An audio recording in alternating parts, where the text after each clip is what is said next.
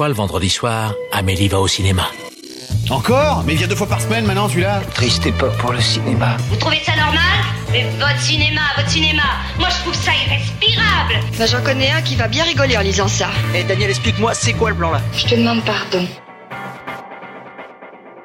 Nous ne sommes responsables de rien, nous nous excusons d'avance. Bienvenue dans Pardon le cinéma, l'émission qui commence à épuiser ses idées d'intro, comme le gouvernement épuise le monde de la culture depuis bientôt un an. Bonsoir tout le monde. Salut Bonsoir. T'es fatigant. Je suis très fatigué. Bonsoir Clara, comment ça va? Ok. Bonsoir Simon, comment ça va? Ça va. Euh, ouais, tout le monde. Hein. Bonsoir Sophie, comment ça va? Mais. Oh, bah, c'est quel moment formidable ce soir. Bonsoir Marc, comment ça va? Bip bip boop. C'est génial ce qui est en train de se passer. Dans cette émission, nous irons tout d'abord du côté des Black Panthers pour parler de Judas and the Black Messiah, puis nous irons dans le futur de l'apocalypse robotique avec The Mitchells versus The Machine. Nous irons ensuite explorer un monde plein de mystères avec The Empty Man, avant de terminer par un détour dans le passé et ses événements traumatisants avec Hiroshima d'Hideo Sekigawa. Mais d'abord, il est l'heure des actus. La vache, encore ces stupides actualités. Les actualités. Au cinéma, c'est comme ça et pas autrement. Ha ha Qu'est-ce qu'on passe au cinéma? Je suis pas. Je demandais à la patronne. Comme d'habitude, nous démarrons ces actions en vous remerciant de nous suivre, que ce soit dans le podcast, j'ai toujours pas le texte, que ce soit dans le podcast ou sur notre compte Twitter, at pardon le cinéma, que vous pouvez follow, puisque euh, dessus on met plein d'infos sur le cinéma, et je me rends compte actuellement, pendant qu'on est en train d'enregistrer l'émission, que j'ai pas teasé l'épisode qui sort demain sur euh, Twitter, donc il va falloir que je coupe l'enregistrement un moment pour le faire. Bref, voilà, on pose plein de trucs dessus, allez voir. Vous pouvez vous abonner sur les différentes plateformes de podcast, hein, pas juste l'écouter comme ça en indépendant, et vous pouvez notamment d'ailleurs en parler à vos amis, à vos petits cousins, à votre famille, histoire que tous puissent kiffer avec euh, abondance et joie Et ce merveilleux podcast. Euh, vous pouvez aussi laisser euh, une note sur iTunes avec une jolie critique et vous pouvez aussi vous rendre sur la boutique Pardon le cinéma où se trouvent des t-shirts, des suites, des mugs et des stickers, ce qui vous permet ensuite, euh, à ce qui nous permet ensuite d'acheter du glouglou et du miam miam et d'avoir des sous-sous dans la popoche. Le lien est dans la description de ce podcast mais aussi sur notre compte Twitter. Pour commencer l'actualité, faisons un petit débrief d'un truc dont on n'a pas parlé la semaine dernière, à savoir les Oscars. Pour les prix majeurs, nous voyons Nomadland rouler sur la compétition avec meilleur film, meilleure actrice et meilleur réal, Manque repart avec les meilleurs décors et la meilleure DA, Promising Young Woman le meilleur scénario, et à la surprise générale, meilleur acteur ne repart pas à Chadwick Boseman pour Marines Black Bottom, mais pour Anthony Hopkins dans The Phaser, déjouant tous les pronostics. J'ai l'impression que ça a surpris pas mal de gens, ça a fait pas mal gueuler sur les réseaux sociaux de quoi vous avez pas remis le prix à Chadwick Boseman? Est-ce que c'est un faux débat? On est d'accord que c'est un faux débat et qu'on s'en branle Ni l'un ni l'autre n'avait besoin de cet Oscar. Hein? Alors euh, après, si pour Anthony Hopkins c'est joli quand même. Il n'en avait pas déjà? Ah, Bah, il y en il a en a un un pour le silence des agneaux. 91. il, en- il en a pas eu depuis, tu vois. Ça fait 30 ans pile. Non, bon, c'était juste une blague sur le fait qu'il y en a aucun dont ça va changer la carrière. Je, je trouve assez étrange de, de, ré- de faire des récompenses posthumes, à moins de faire des récompenses spécifiquement euh, dans cet esprit-là, mais donner le prix du meilleur acteur à quelqu'un qui ne peut pas le recevoir, ça me. Bah, c'est trouve une ça- forme d'hommage, c'est une forme d'hommage. Bah oui, mais dans ce cas, on fait des hommages. Enfin voilà, je trouve, je trouve ça un peu étrange. Et puis a fortiori pour euh, pour une performance somme toute assez moyenne dans un film assez mauvais. Euh, le, le film est horrible, hein. mais en fait c'est tout le souci en fait parce qu'il y a beaucoup de gens qui sont allés le comparer à à- comment ça s'appelle à Heath je vais y arriver. Ouais, Ledger. Mais Bah, C'était déjà une mauvaise idée à l'époque. Hein. Mais alors, ce qui ce qui était pas la meilleure des idées à l'époque, en fait, certains y ont vu, et je sais pas si on a du tout envie d'entrer dans ce débat-là, mais certains y ont vu une sorte de forme de racisme, à savoir que le le bah, le jeune noir décédé ne reçoit ne reçoit pas le prix, là où le vieux mec blanc reçoit l'Oscar, tu vois.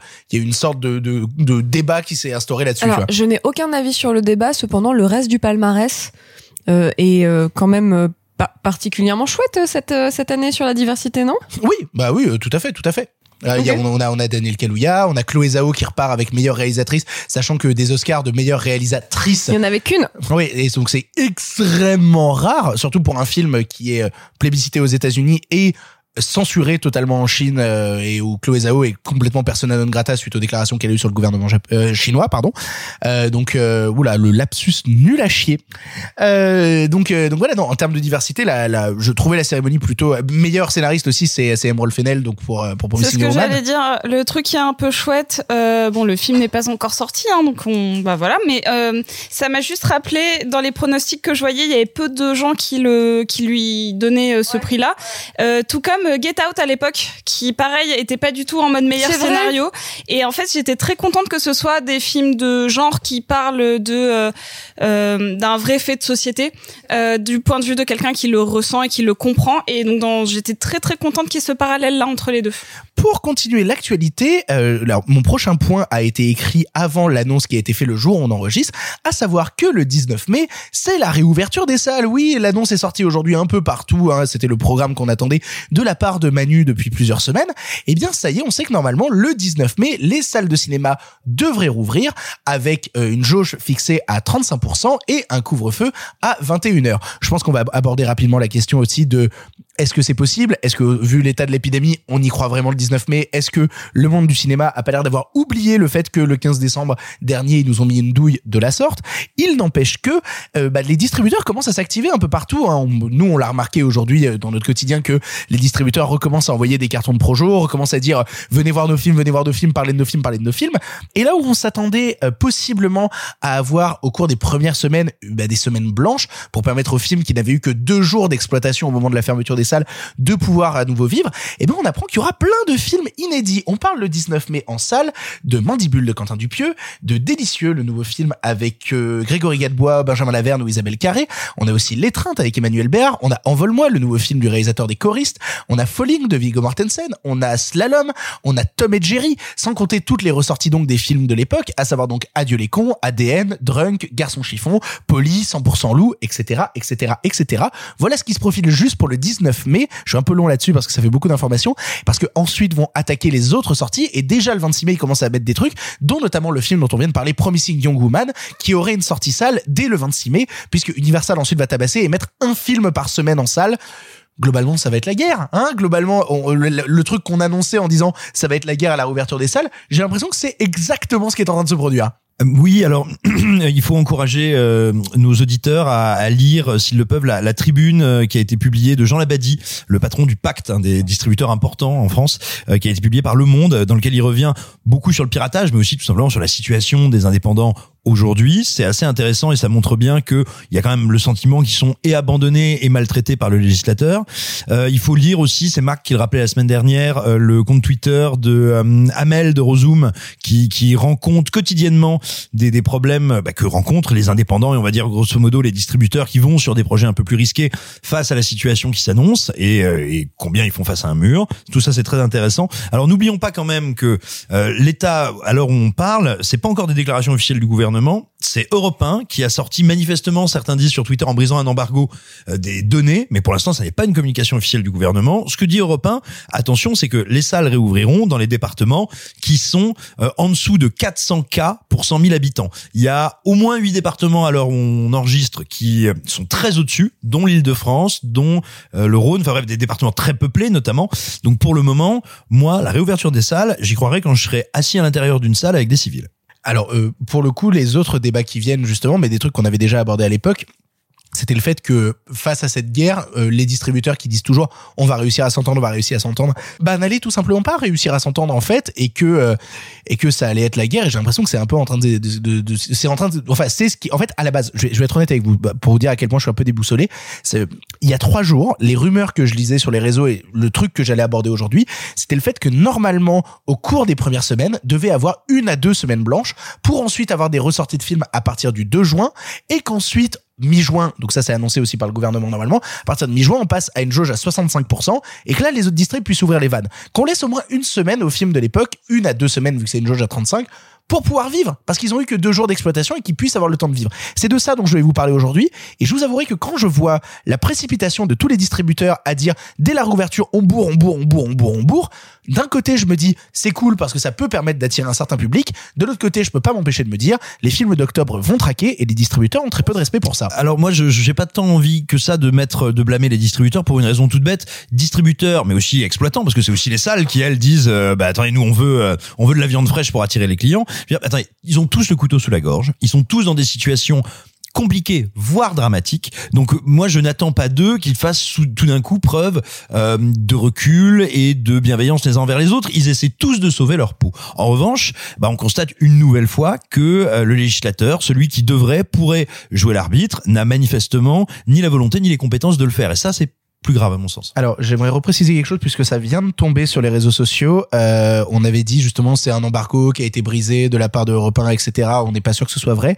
Euh, Emmanuel Macron vient de poster la- le même agenda que celui qu'on nous vend depuis le début de la journée sur ses réseaux sociaux, assumant le fait que donc le 19 mai, ce sera réouverture des musées, des monuments, des cinémas, des théâtres, des salles de spectacle avec public assis. Euh, Il y a une petite astérix derrière qui dit les réouvertures sont conditionnées au respect des jauges et protocoles adaptés à chaque lieu et activité. Et à aucun moment dans les tweets que je vois n'est indiqué que il y aura une condition de l'évolution sanitaire dans un sens ou un autre. D'accord. Donc j'ai bien l'impression qu'en fait c'est c'est y part en fait. C'est parti, 19 mai on y va quoi. On y enfin est-ce qu'on va pas un peu droit dans le mur? Je voulais m'exprimer sur le fait que euh, il y a d'autres pays qui ont réouvert leurs salles avec des jauges, etc. Je pense notamment à l'Espagne où actuellement les entrées sont une véritable catastrophe. Ah ouais?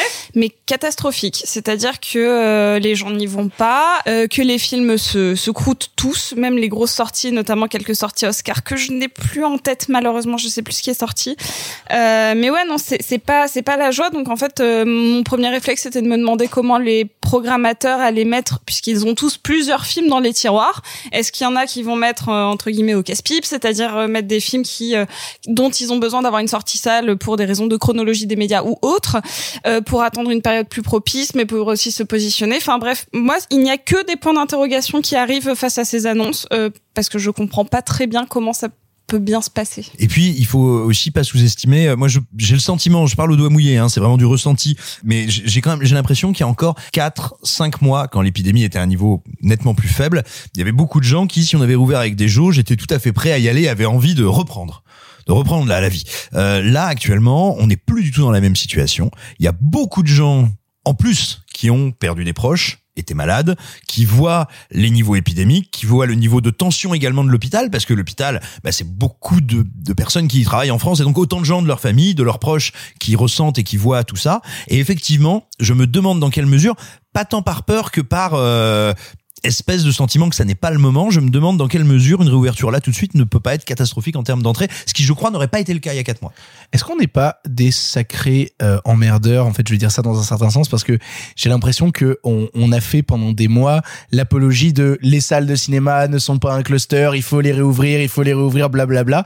Et j'ai l'impression que là, on va vraiment passer pour les éternels insatisfaits de maintenant que les salles rouvrent, on est là à dire euh, bah oui, mais quand même c'est dangereux. Blablabla. En fait, j'ai l'impression qu'on est en train d'être mis face à notre propre contradiction là. Non, en fait, ce que et je vais m'exprimer euh, après, vous aurez le droit de me contredire, mais c'est qu'on a vu des vraies injustices par rapport à la fermeture des lieux culturels, par rapport à d'autres commerces qui, par la suite, ont été fermés pour des causes sanitaires. Je Les pense- grands magasins. les grands magasins, etc. Surtout les grands magasins d'ailleurs.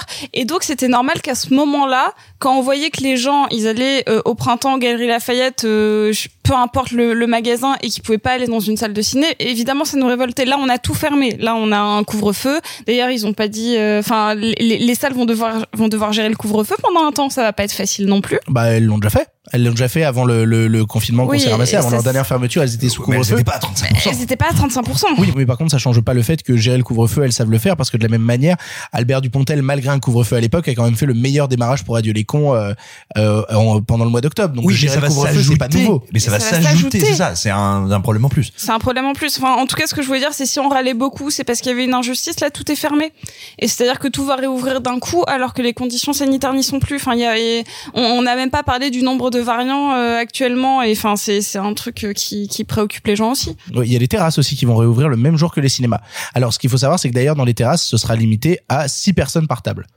Voilà. C'est une information comme ça. Si jamais vous voulez aller vous saigner la gueule dans les bars, vous avez les infos. Juste pour te dire, je suis pas sûr qu'on qu'on soit contradictoire du tout. Bien sûr qu'il fallait réouvrir les salles, bien sûr qu'il faut réouvrir les salles, mais on peut, on peut même foirer une réouverture. Hein. On peut réouvrir n'importe comment. J'ai l'impression que c'est ce qui est en train de se passer. Trois news random pour conclure. Tout d'abord, le film Drunk va possiblement avoir un remake américain avec dans le premier rôle DiCaprio à la place de Mads Mikkelsen. On en pense quoi Encore un remake américain Ne peuvent-ils pas seulement apprendre à lire des sous-titres À lire, à lire. Ouais, Je veux dire, est-ce que c'est pas On peut- on possible peut- ça Je suis sûr qu'il est doublé en fait le film en anglais en plus. hein. je suis, je suis pas sûr, enfin je sais pas. En tout cas, Bon, là, il parle de faire un remake de la même manière qu'à l'époque. Snow Therapy avait eu le droit à un remake américain, de la même manière que Intouchable a eu le droit à un remake américain avec Brian Cranston et Kevin Hart, ne le matez pas, c'est horrible. Euh, le fait que Martyr de Pascal Logier a eu un remake américain. Je l'ai vu. C'est horrible. c'est Je l'ai vu au bif. Bonjour le bif. Mais, mais là, j'ai vraiment le sentiment, tu sais, de la même manière que là, ils sont en train de faire une série Parasite sur HBO. Euh, on en a parlé à une précédente Avec émission. Bon euh, euh, à la. Bon Juno à la prod, mais à la même Ah, manière qu'il la était à la prod, prod de Snowpiercer, à savoir, je prends le chèque et oui, je d'accord. j'y touche pas. Et Mazal Tov. Et, euh, et pour le coup, une série HBO Parasite, ça me plaît pas mal. Mais je peux pas empêcher de me dire qu'à chaque fois qu'il y a un truc qui y a de meilleur film étranger, les Américains se disent maintenant c'est à nous. Maintenant ça nous appartient. On en fait ce qu'on veut. Oui, écoute, j'ai envie de te dire, s'ils le passent dans la, la, la turbine à, à outrance américaine et que ils font à Drunk ce que euh, True Lies a fait à la Total, moi je suis assez curieux de voir ce que ça peut donner. Quelle horreur. Deuxièmement, le tâcheron Adam Wingard est actuellement en discussion pour devenir le réalisateur officiel du Monsterverse en faisant prochainement un film nommé Son of Kong. Est-ce qu'on a vraiment envie de voir ça? J'aime beaucoup Adam Wingard. Putain Kong. Pareil. Non mais vraiment, vous êtes sérieux tous J'adore Adam Wingard. Puisque Godzilla versus King Kong, Qui est trop bien. c'est le 2001 du film de monstre. Bien tu, tu sûr. vas mourir, tu vas mourir, tu vas Je suis mourir. avec toi, Marc. Allez, vas-y. 2001 a une suite qui est pas si mal, qui s'appelle 2010. 2002. Peter Iams. de, que je vous invite à voir. Et donc, puisque 2010 c'est pas si mal, et bah peut-être que la suite du 2001 des films de monstres sera pas si mal. Tu te rends compte que tu t'es pas exprimé depuis le début de l'émission. Le premier moment où tu parles, c'est pour comparer Godzilla vs Kong il y a 2000 ans l'Odyssée de l'espace. Le Allez, monde vas-y, va Marc, mal, Marc. Il y a le moment où le singe, tu vois, l'outil, etc. Ok, crevé. Pour conclure, Netflix vient d'annoncer un nouveau mode sur son service, nommé le mode Shuffle. En effet, dès aujourd'hui, si vous ne savez pas quoi regarder sur Netflix, les algorithmes sont là pour vous proposer automatiquement un film ou une série qui correspond à ce que vous aimez déjà. Alors qu'avant, il suffisait de marcher sur sa télécommande. Oui, bah c'est bah c'est à peu près ça en fait. C'est-à-dire que Les ils- gens ont ri autour de la table, je le précise ils, pour le ils viennent de pousser le délire de l'algorithme à fond à, à partir de tu on sait que tu aimes déjà tout ça appuie sur le bouton aléatoire et tu verras quelque chose qui est déjà quelque chose que tu aimes Ils vont me proposer que des films d'horreur avec des drag queens. Merci Clara. Ils vont les créer. Non, mais ce que je veux dire, c'est qu'on parle souvent du fait que euh, il y a plus de prescripteurs, il y a plus de, enfin, tout est géré par des algorithmes, et il n'y a pas de sortie justement de, de zone de confort. Est-ce que là, c'est pas encore conforter les gens dans ce qu'ils aiment déjà, quoi? Alors oui, mais pas plus que d'habitude sur Netflix. C'est le principe de Netflix. Netflix ne fait pas ou peu de contenus éditoriaux, pas ou peu d'accompagnement. Je dis peu parce que il est arrivé que sur certains euh, films ou œuvres qu'ils ont dans leur catalogue, il y a un making of ou un truc comme ça qui qui entoure le truc. Mais euh, donc, est-ce que c'est surprenant? Non, en fait, ça m'étonne que ça n'existe que ça n'ait pas existé euh, auparavant, quoi. En fait, je, je peux pas m'empêcher de me dire que avant, au moins, t'avais un semblant de libre, euh, de libre arbitre en mode je vais aller cliquer sur tel programme. Là, c'est vraiment gave-moi Netflix. J'appuie sur le bouton et j'ai direct dans la bouche. Oui, mais j'ai l'impression que c'est la fonction déjà de Netflix et en plus de ça, quand tu termines ton film, ta série, Netflix te propose immédiatement quelque chose. Donc non seulement ça me choque pas, mais en plus, si tu veux, pour moi, oui, c'est parfaitement logique et cohérent. Moi, ce qui m'étonnerait, c'est qu'ils te, disent, et maintenant, on va te proposer un truc que tu vas détester. Bah, tu vois, euh, oui, il en va, en va de leur performance. Ça me, ça me choque pas, je m'en cogne. En fait, j'ai j'ai un double avis là-dessus. Déjà, je sais pas si ça vous est déjà arrivé ou si quelqu'un vous a déjà raconté ce truc de oh là là, je savais pas quoi regarder, j'ai passé deux heures à scroller, euh, j'ai fini par regarder n'importe quoi. Donc Peut-être que c'est une solution là-dessus. Et autre chose, je comprends que ça soit une éditorialisation un peu un peu feignasse, tu vois, où c'est genre en fonction de ce que t'as regardé, on te balance un truc, etc. Mais il y a un vrai truc qui est que quand t'es pas quelqu'un, tu vois, euh, comme nous, qui, euh, tu vois, s'intéresse aux sorties, regarde ce qu'il y a, machin, peut y avoir un moment où, genre, t'as tes trois services de VOD auxquels t'es abonné, euh, il y a trop de trucs, tu sais pas où aller. Tu vois, donc, en vrai, là, c'est assez maladroit, mais il y a un vrai besoin d'édi- d'éditorialisation. C'est un peu pour ça que les gens nous écoutent aussi, j'imagine. C'est parce qu'ils veulent savoir quoi regarder cette semaine. Tu vois, donc, en vrai, je je trouve que c'est, que ça prend le problème du mauvais côté, mais comment ça, ça prend conscience qu'il y a un sujet. Et c'est déjà pas si mal. Allez, on enchaîne maintenant, on attaque les films du présent et on commence tout de suite par Judas and the Black Messiah. These ain't no terrorists. You can murder a liberator, but you can't murder liberation. You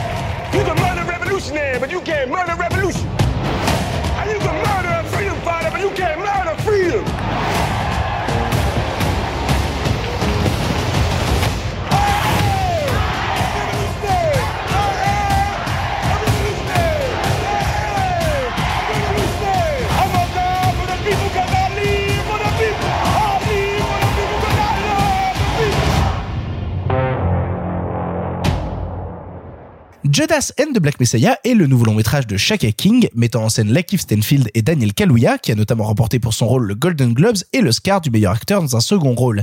Ici, on s'intéresse au parcours de Fred Hampton, leader du parti Black Panther dans l'Illinois, alors que celui-ci est infiltré par William O'Neill, top du FBI, destiné à jouer un double jeu et ramener des informations capitales.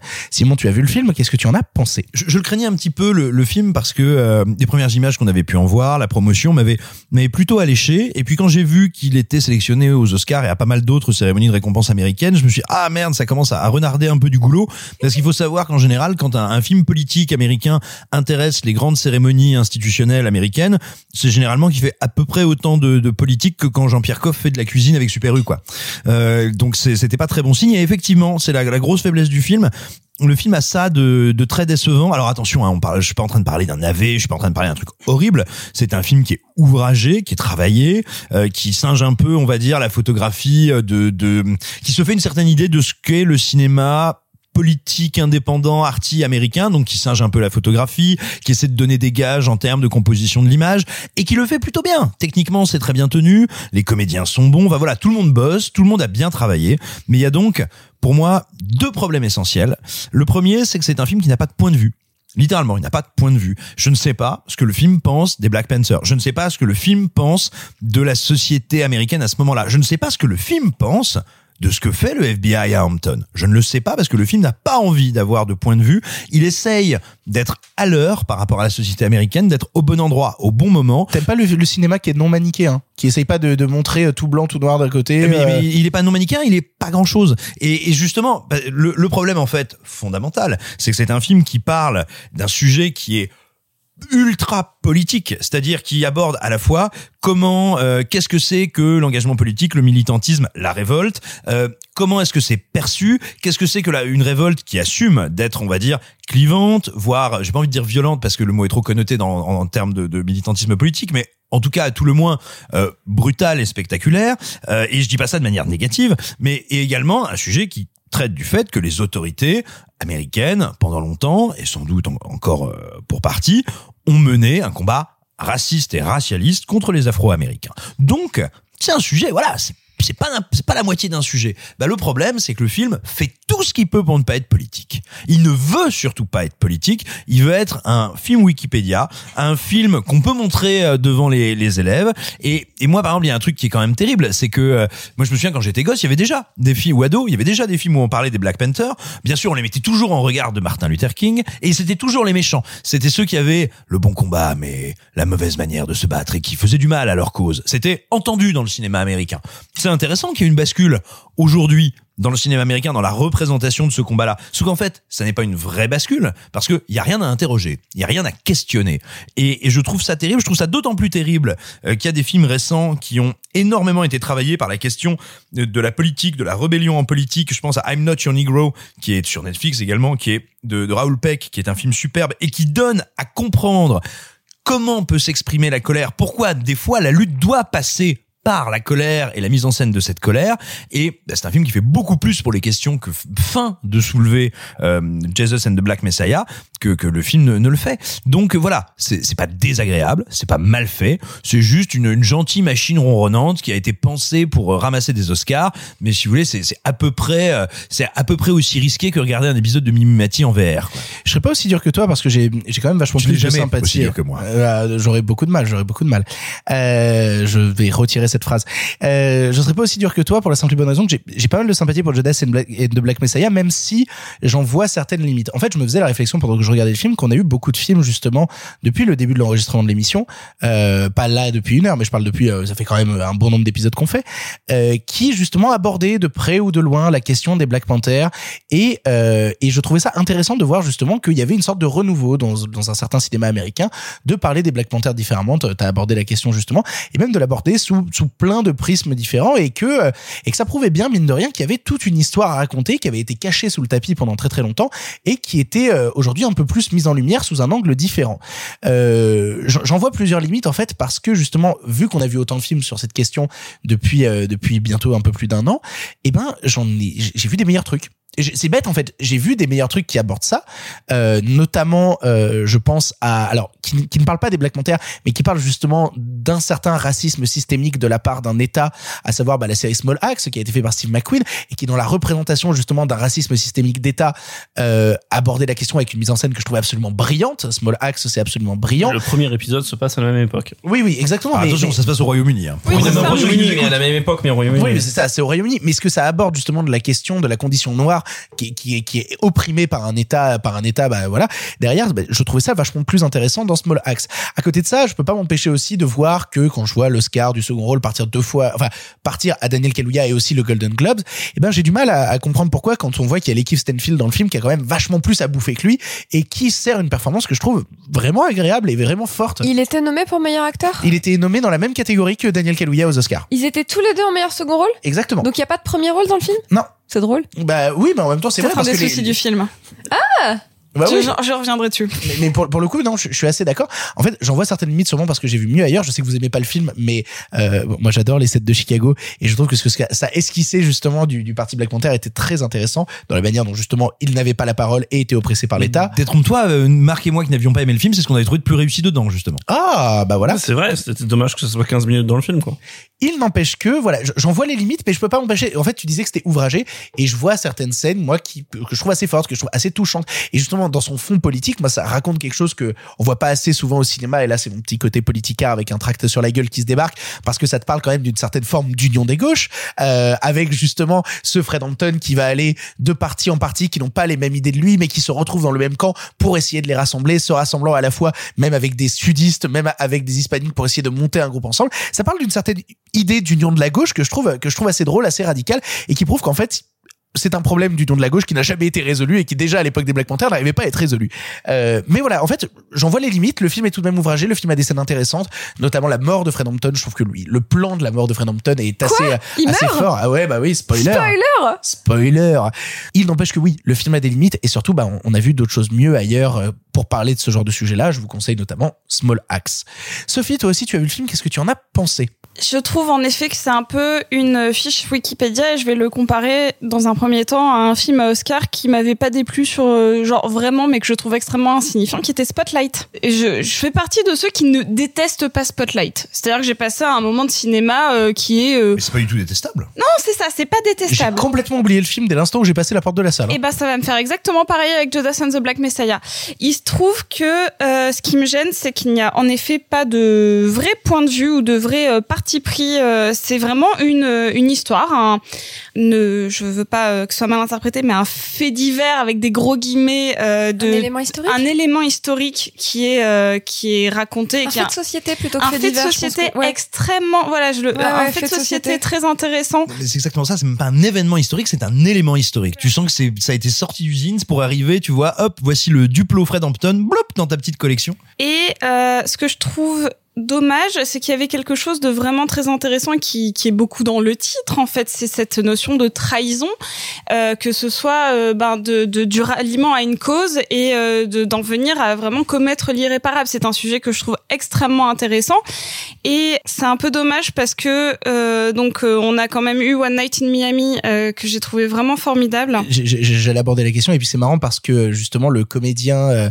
Leslie Odom Jr. était aussi nommé dans la catégorie meilleur second rôle et c'est un film qui aborde aussi la question euh, du parti Black Panther et de comment les gens se situaient à l'époque vis-à-vis de ça et qu'il faisait vachement bien. C'est vachement bien. One Night in Miami. hein. C'est qui Leslie Odom Jr. C'est euh, c'est un Ron Burr. Et, euh, et donc voilà, One Night in Miami est un film qui est vraiment resté dans ma mémoire parce que euh, il philosophe autour de, de la de la question. C'est pas forcément quelque chose qui est nécessaire dans tous les films de philosopher, mais là on a quand même la, la, la notion de, de trahison qui est pas assez traitée parce que on suit un petit peu les deux. C'est pas pour rien qu'ils sont tous les deux nommés au même rôle. C'est que enfin pour le même pour le même prix de second rôle, c'est parce que on n'en suit jamais un vraiment plus que l'autre. Euh, du coup c'est un peu c'est un peu dommage. Enfin moi personnellement j'aurais voulu avoir plus de tension, euh, plus de drame et euh, en termes de, de tension et de euh, de, bah, de faits historiques importants dans l'histoire euh, noire américaine.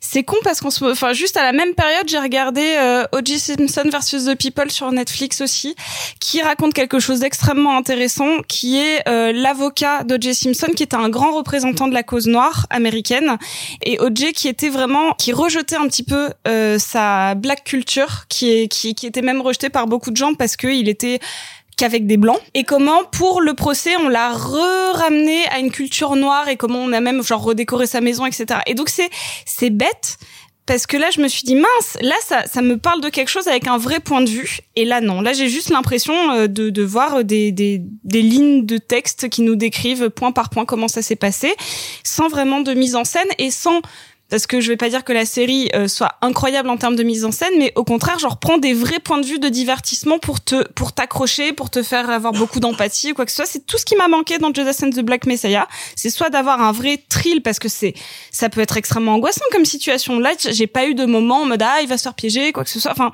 donc en fait ça ça, ça ne cochait aucune des cases qui pouvaient moi m'accrocher. Clara pour conclure. Eh bien, je rejoins l'avis de Simon et Sophie. L'idée est que je trouve que l'histoire qu'on m'a racontée incroyablement passionnante et, riche et dense, etc. Mais euh, je la regarde vraiment d'un œil assez poli et assez peu passionné. Et en vous écoutant parler, on est tous d'accord, enfin pardon, les gens qui n'ont pas aimé le film, on est assez tous, qui ont moins aimé le film. Parce on que est... personne l'a détesté. C'est Non, un peu bien ça. sûr que vois, non. Et puis c'est même pas un mauvais film. Non, c'est Non, pas un mauvais film. Non, non, les gens qui ont un peu moins aimé le film, on trouve effectivement qu'on n'est pas très embarqué par la mise en scène. Voilà, on va dire ça comme ça. Et donc, du coup, en vous écoutant parler, en me disant, mon Dieu, qu'est-ce que je vais bien pouvoir raconter que maintenant qu'on a tous dit que la mise en scène était un peu, un peu plate, j'ai repensé à un film qui était aussi, qui aurait pu aussi être une fiche Wikipédia et que j'ai absolument adoré, qui était donc Bombshell. Ou donc, euh, en français, Scandale. Scandale. Scandale, qui donc était une histoire très intéressante d'un fait, euh, d'un fait de société américain, blablabla. Et quelle est la différence avec ce film-là? Bien évidemment que c'est incomparable, mais juste sur ce côté, un fait social, un fait de société extrêmement intéressant et qui est donc mis en film. Et pourquoi est-ce que d'un côté je trouvais ça incroyable et pourquoi est-ce que de l'autre côté je suis un peu genre... et en fait, Bombshell, euh, tel que je, je le comprends, en fait, euh, fait des saltos de mise en scène, de point de vue, des, des comment dire, fait des prouesses d'efforts de mise en scène, de point de vue, de personnification, euh, de voilà. Donc je pense qu'en fait, et d'ailleurs, c'est même un peu poussé à l'excès, tu vois, c'est-à-dire qu'il y a vraiment des, des gros codes de mise en scène qui sont parfois presque un peu balourds, tu vois, de voix off, de machin, de face cam, de... Mais ça fonctionne et ça permet en fait de donner du relief à tout ça et de structurer en fait cette histoire-là et de sortir de cet écueil de la fiche Wikipédia qui est lue. Et tu sais quoi, j'avais même dit que j'aimais pas trop les sets de Chicago, mais les sets de Chicago, à mon avis, c'est ce côté un peu stand-up du film qui justement crée le rythme, crée le relief, etc. et qui fait qu'on échappe pas mal à la fiche Wikipédia Je lue, suis tout à fait d'accord. à la fiche Wikipédia Parce que filmée. c'est formidable les sets de Chicago. Non mais moi j'ai pas adoré mais je je me suis je me suis bien amusée. Voilà. Là, je suis devant je je me dis ah c'est vraiment une histoire très intéressante. Oh là là, c'est vraiment des très bons acteurs. Oh là là, ce qu'on me raconte vraiment ça m'intéresse beaucoup et ça joue bien. Et c'est un peu tout. Et je terminerai par le, par, euh, en disant que je crois que j'aurais préféré ça au théâtre avec une mise en scène giga épurée. Limite, genre juste deux gars qui se tiennent l'un à côté de l'autre et qui font des monologues et qui racontent ce qui se passe, tu vois, avec juste ça. Juste deux monologues qui se répondent. Donc voilà, euh, dommage. Oui, puis je voulais peut-être juste dire, y a, puis moi j'ai un, un problème euh, qui m'est dur de dépasser pendant le visionnage, c'est que quand tu intitules ton film Judas and the Black Messiah, euh, t'as quand même, t'as quand même un vrai, c'est-à-dire euh, Judas et le Messie noir. Euh, quand bien même ce sont euh, des paroles qu'on attribue donc à John Edgar Hoover, le patron à l'époque du FBI. Il n'empêche, tu fais une référence mythologique pas anodine, extrêmement forte, a fortiori dans un Alors- pays. alors, qui, qui est repris dans une scène, hein, parce que je suis désolé, on a la scène du dernier repas du Christ. Ah, on a la scène. Bah Ouais, oui, mais alors, mais j'allais dire, le elle, film elle- est elle est vraiment présente cette scène-là. C'est-à-dire, Oui, mais- J'ai pas pu m'empêcher d'y penser avec vraiment Judas qui va voir euh, le Messie pour le trahir. C'est repris dans le film Alors euh, oui, comme, comme mais- figure symbolique. Oui, mais j'allais te dire justement, je trouve que le film à ce niveau-là est tantôt soit très timide, soit dans un truc tellement scolaire. Enfin, tu vois, je veux dire, si ta seule façon de, de dialoguer avec ce mythe, c'est de nous rejouer la scène, euh, pff, oh là là, Ah, c'est pas Moser, c'est sûr, c'est pas Moser. Hein. J'adore Mother. Quel Ouais. est le rapport Bah, Aucun. Mo- Moser est écriture biblique. Ouais, à part ça. Mais alors là, c'est pas une réécriture biblique. Non, hein. mais non, mais ce que je veux dire par là, Oui, c'est que le mais- parallèle, mais- le parallèle. mais ce que je veux dire, c'est que le film me pose quelque chose dont que je crois être son ambition, et je trouve que c'est à ce point-là plat dans le film que forcément, quand bien même il a beaucoup d'autres qualités, moi j'ai une déception assez forte devant ce que je vois. Vous l'aurez compris, on trouve pas que Judas et the Black Messiah est un mauvais film, mais on est un peu déçu et on a vu mieux ailleurs, donc on vous laissera le voir pour vous faire votre propre avis.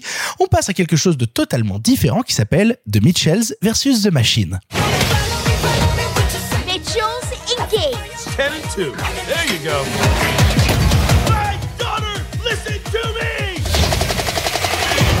Mitchells have always been weird, and that's what makes us great. Hold on a second. What's a Furby?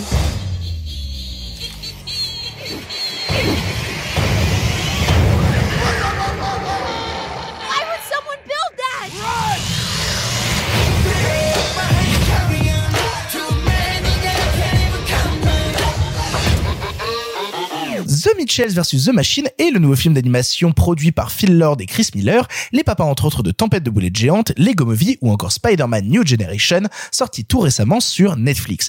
On y suit le quotidien d'une famille dysfonctionnelle mise en difficulté lorsque se produit ce qui se produira sûrement un jour, à savoir les machines qui prennent le contrôle et décident d'éradiquer toute l'humanité. Euh, on est plusieurs à avoir vu le film ici, mais je vais commencer pour la simple et bonne raison que ce film est un coup de cœur. Voilà, ce film est un véritable coup de cœur personnel parce que je suis obligé d'appeler un coup de cœur personnel un film qui au bout de ses 15 premières minutes me fait pleurer, puis au bout de 30 minutes me refait pleurer pour me laisser à la fin entre deux rires gras et des larmes et beaucoup de morve à moucher. Vraiment, c'est assez terrible ce que produit euh, The Mitchells vs The Machine sur moi parce que C'est ma sextape qui fait ça normalement. Oh, quelle horreur. Beaucoup de morve à moucher effectivement dans ta sextape.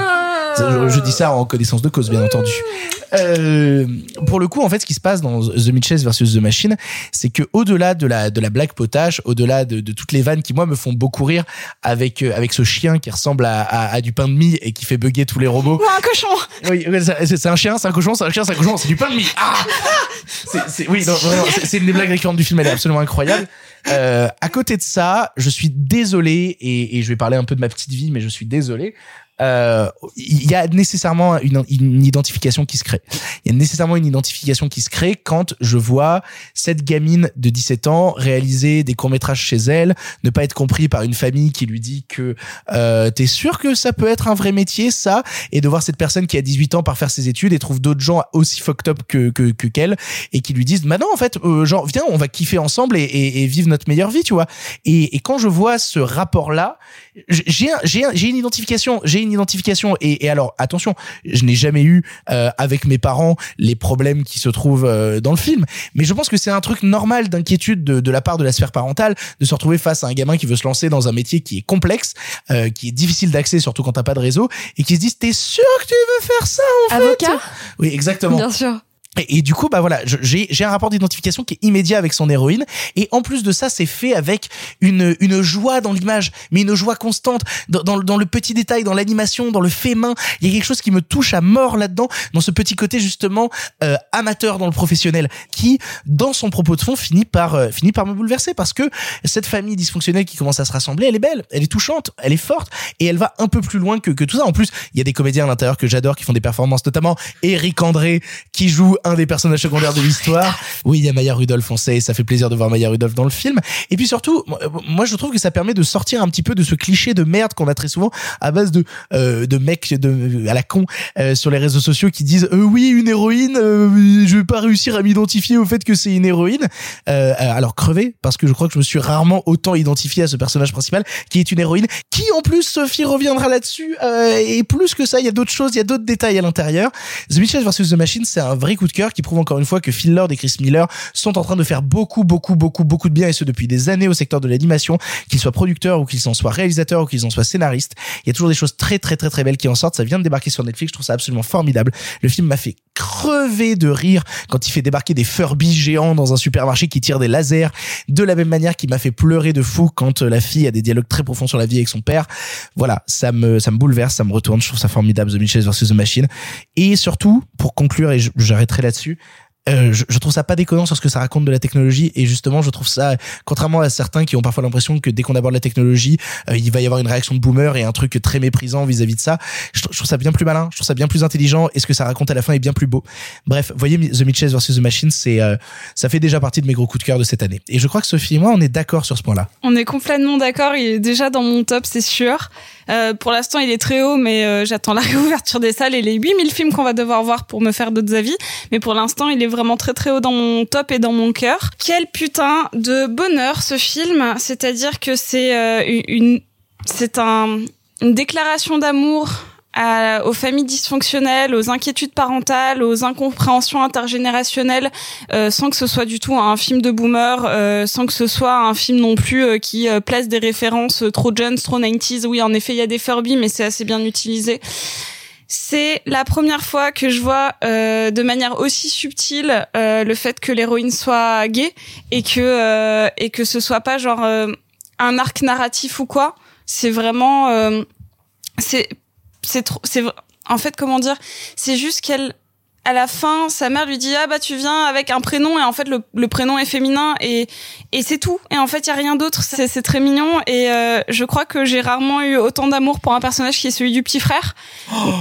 Il, il est tellement drôle. Il Il, est- il- il appelle des gens au hasard dans l'annuaire en leur demandant s'ils veulent bien parler de dinosaures. Lui, Il par- trop lui parlait de dinosaures. Monde, tout le monde fait ça. Excusez-moi. C'est- un portrait de l'enfance de Simon Rio. C'est ça. Et notamment, genre, il y a un moment, il pète un câble parce qu'ils arrivent dans un truc avec des dinosaures un peu gonflables et un peu moches. Il pète un câble en disant Size dinosaur in a crate Et genre, il pète un câble en tremblant et c'est vraiment Alors, Ça adorable. m'est arrivé, et les vrais savent, qui nous entendent, ça m'est arrivé à Cardoland.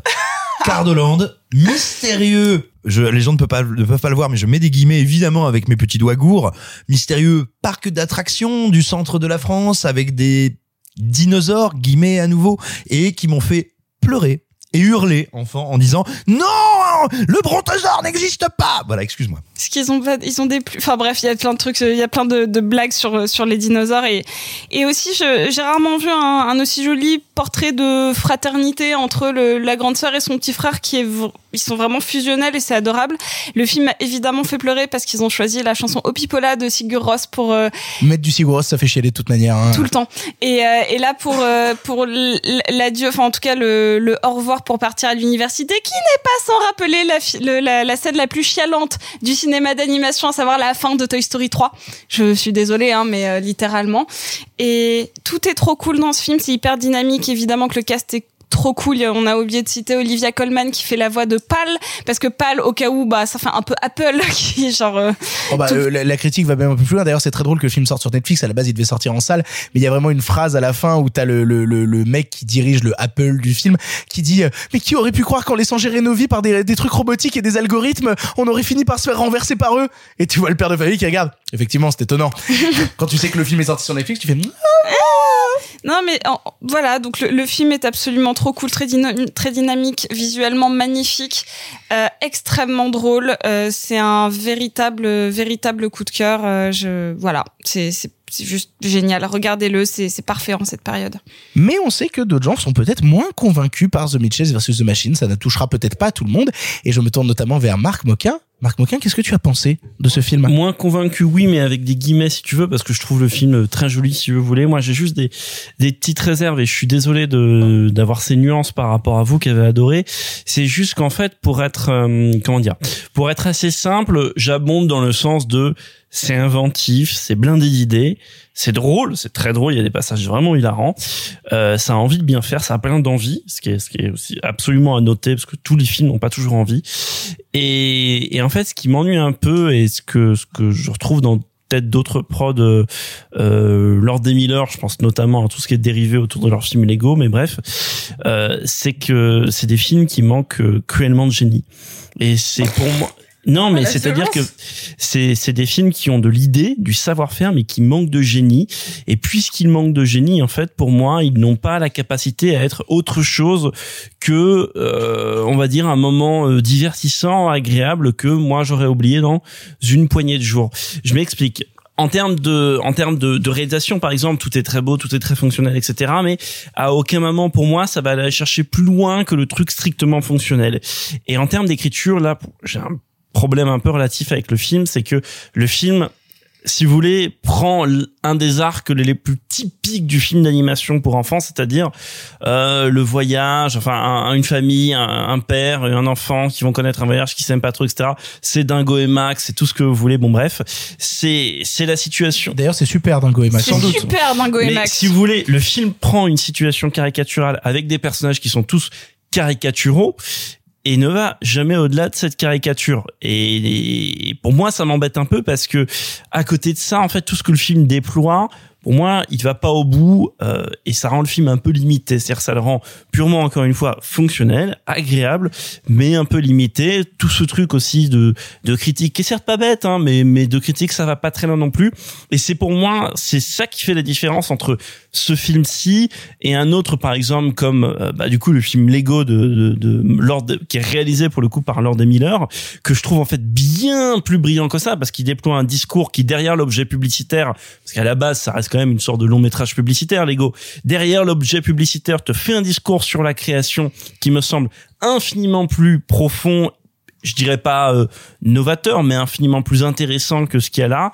Donc voilà, je suis un peu embêté parce que vraiment le toute la, je, je vois ce que vous voulez dire hein, sur le rapport, euh, l'émotion qui naît, le rapport intime, le rapport familial, etc. Même le générique, il parle film. de ça. Il est super beau le générique. Mais, mais c'est pour ça que je dis que le film a plein d'envie et que je n'attaquerai jamais le film sur le bien fondé de ses intentions et le film, le fait qu'il a envie de proposer quelque chose de euh, de d'agréable et avec des, des entre guillemets bons sentiments, mais le, le, le, le mot est un peu malheureux, mais avec des bons sentiments à son spectateur. Mais pour moi, c'est en même temps la limite de ce film-là, c'est que ça le condamne à être pas grand-chose, alors que pour moi, le film Lego de Lord Miller, je l'avais trouvé étonnamment euh, mémorable. Simon, pour conclure. Euh, Moi, il y a rien que j'aime tant que constater qu'un film dont je trouve certains défauts énormes arrive à les surpasser et surtout s'améliore continuellement. C'est-à-dire qu'il y a plein de films qu'on qualifiera de sympathique mais imparfait, de pas mal, de juste plaisant, parce qu'il y a une très grande scène, parce qu'il y a une première moitié réussie, machin. Bref, je trouve qu'il y a plein de problèmes dans les Mitchells, mais le film ne va qu'en s'améliorant et monte en puissance tout du long.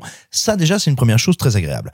Ensuite, euh, quand même, je vais dire, hein, il faut vraiment que les prods de Miller aient un vrai truc sur le tempo, le rythme, le rythme même interne de chaque séquence. Pour moi, réussir à me faire passer outre, bon, on va dire un design que j'aime pas trop, c'est une chose, mais surtout ce que j'estimais être moi de grosses faiblesses techniques, parce que le film, à mon sens, a bénéficie plutôt d'une sortie sur Netflix dans le sens où je trouve les modèles 3D pas très fins pas très beaux Mais ça va pas la tête. non voire même quelquefois c'est non je veux dire, c'est assez grossier l'animation est très fluide. Mais je veux dire les textures sont pas très belles euh, Oh là là les là couleurs sont jolies. Non non mais je veux dire c'est pas un beau film d'animation 3D et surtout Oh ah non vraiment pas. Et, et en plus de ça moi je dois dire que j'aime pas du tout, mais vraiment pas du tout, euh, le- les ajouts de petits effets crayonnés comme pour dire genre, eh, t'as vu, je l'ai fait à la main, alors que non, genre, c'est pas fait à la main. Tu veux me faire des effets crayonnés, bah tu prends un crayon et tu fais pas chier la bite. Et euh, mais justement, le film arrive à passer outre toutes ces grosses limites que j'ai dans les cinq premières minutes. C'est vraiment moi quand le film commence, je me dis genre, oulala, ça va mal se passer entre toi et moi. Et bah, cinq minutes plus tard, tout ça s'est abattu. C'est bien signe que il y a beaucoup de réussite dedans. Je suis notamment très intéressé parce que euh, des enfants qui ne sont ou des jeunes ou des personnages qui euh, sont en rupture avec euh, leur figure paternelle, maternelle, leurs parents, leurs mentors, on en a vu des milliers, mais on est rarement dans des films qui offrent de vrais contre-champs. C'est-à-dire que là, on suit aussi la souffrance de ce père qui souffre que ça se passe plus bien avec sa fille. Et le fait comme ça d'avoir leurs deux points de vue contigus, je trouve que et c'est très intéressant et très émouvant. Et tu vois, cette scène qui arrive après quoi 10-12 minutes de film où ce papa réalise que son, son aîné qui va partir qui va partir à la fac bah a fait un petit carton de trucs qu'elle voulait donner et que dans les trucs qu'elle voulait donner bah il y a plein de, de, de choses que lui lui a offertes et qui sont très importantes c'est un passage extrêmement beau et le film est riche de plein de petites vignettes comme ça qui sont toutes très bien agencées. Vous l'avez dit, dès que ça s'excite en gag et en action, c'est très plaisant. Et puis enfin, moi, je suis euh, extrêmement reconnaissant euh, au duo Lord et Miller d'avoir eu la politesse de, de, voilà de vouloir adapter mon enfance pour ce qui est du rapport aux dinosaures. C'est ça manque un peu de finesse, mais c'est bien fait. Vous l'aurez compris, euh, à part Marc qui a quelques réserves, on est tous, euh, bah, même Marc, en fait, on est tous assez mais d'accord pour dire que c'est quand même bien, c'est ouvragé. C'est un beau film, c'est juste. c'est- euh, vous savez quoi C'est pas ce à quoi je m'attendais. Du coup, peut-être peut-être que c'est à revoir. Mais pour le coup, on vous encourage, quoi qu'il arrive, à vous faire votre propre avis sur The Mitchells vs. The Machine, qui est actuellement disponible sur Netflix. Allez vous faire votre avis. En tout cas, vous y trouverez peut-être un peu le bonheur. Nous allons passer au dernier film de ce- de cette sélection du présent. Nous allons vous parler de The Empty Man.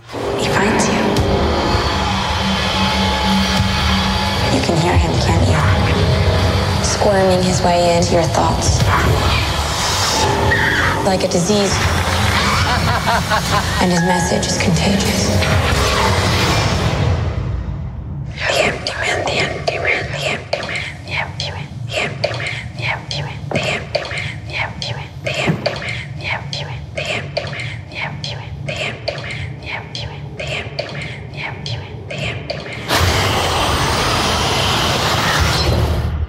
The Empty Man, sorti sur Disney+, fait partie de ces films tournés en 2017 que Disney avait foutu au placard suite à son rachat de la Fox. Ayant eu avec le temps une aura de produits maudits presque cultes, il nous raconte l'histoire de James Lassombra, détective alcoolique, se jetant sur les traces d'un démon ancien devenu légende urbaine auprès des adolescents du coin, le fameux Empty Man. Sophie, tu as vu le film, qu'est-ce que tu en as pensé? Alors, euh, je- ça va être sympa. Euh, donc déjà, j'ai voulu me renseigner un petit peu qui était euh, David Prior, le réalisateur. Euh, le truc que j'ai trouvé le plus intéressant sur sa fiche IMDb, c'est qu'il est Capricorne. Waouh Elle est pas. je t'aime. Euh, il a C'est vraiment de la saloperie, les Capricornes, en plus. Pardon, Mathilde. Il a, genre, c'est son premier vrai euh, long métrage et euh, c'est, c'est, il a, en, en gros, il a, c'est un réalisateur de bonus DVD et de euh, short documentary. c'est même pas une blague, hein.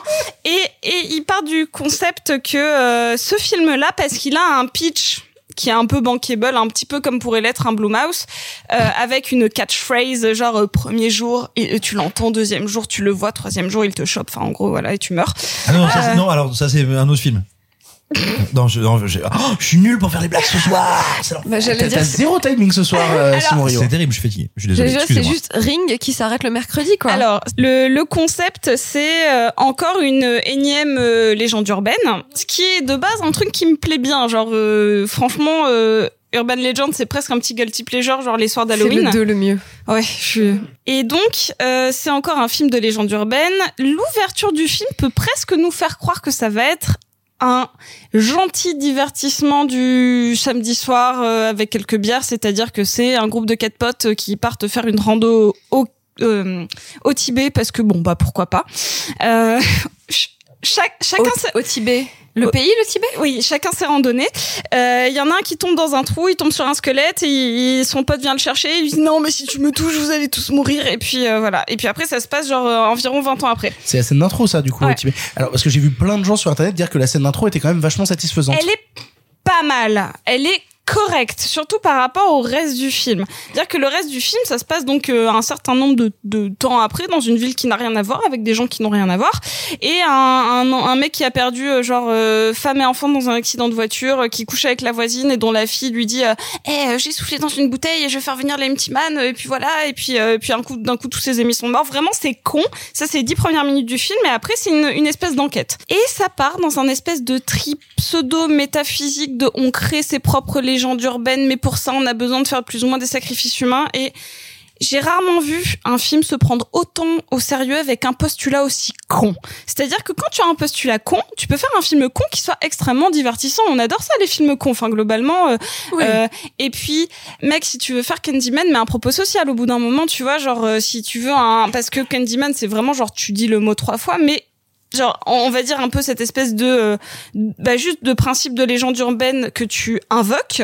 Et pourquoi pas euh, je trouve que Candyman c'est genre l'un des films sociaux les plus importants euh, genre euh, avant Get Out sur euh, sur ce sur ce genre de de thématique.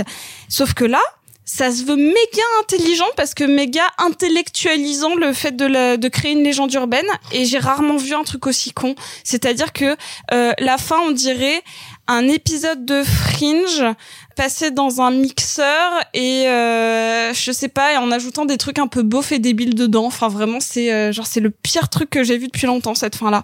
Alors, bah, pour le coup, euh, alors moi, je l'ai pas vu parce que ça durait 2h17 et que j'avais quand même d'autres choses à faire Ouais, de ma ouais. vie. En plus c'est long, en plus c'est hyper long. Euh, mais j'ai vu des gens faire des comparaisons avec Fincher. Ça vient d'où cette comparaison? C'est en couleur.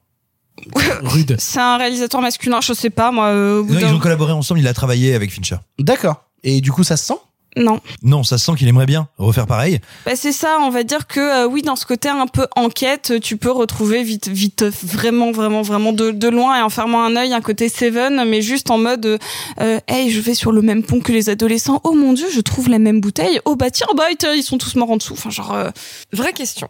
Est-ce que euh, en fin de soirée au bif, on se serait bien marré? Non. D'accord. Non, non, mais tu vois, c'est Même pas. Et tu sais, euh, genre même le, tout début là, quand ils sont euh, genre au, Tibet dans la neige, et que t'as cette espèce de design de créature un peu dans l'ombre, genre avec des espèces de, euh, de petites bandelettes qui volent un peu au loin.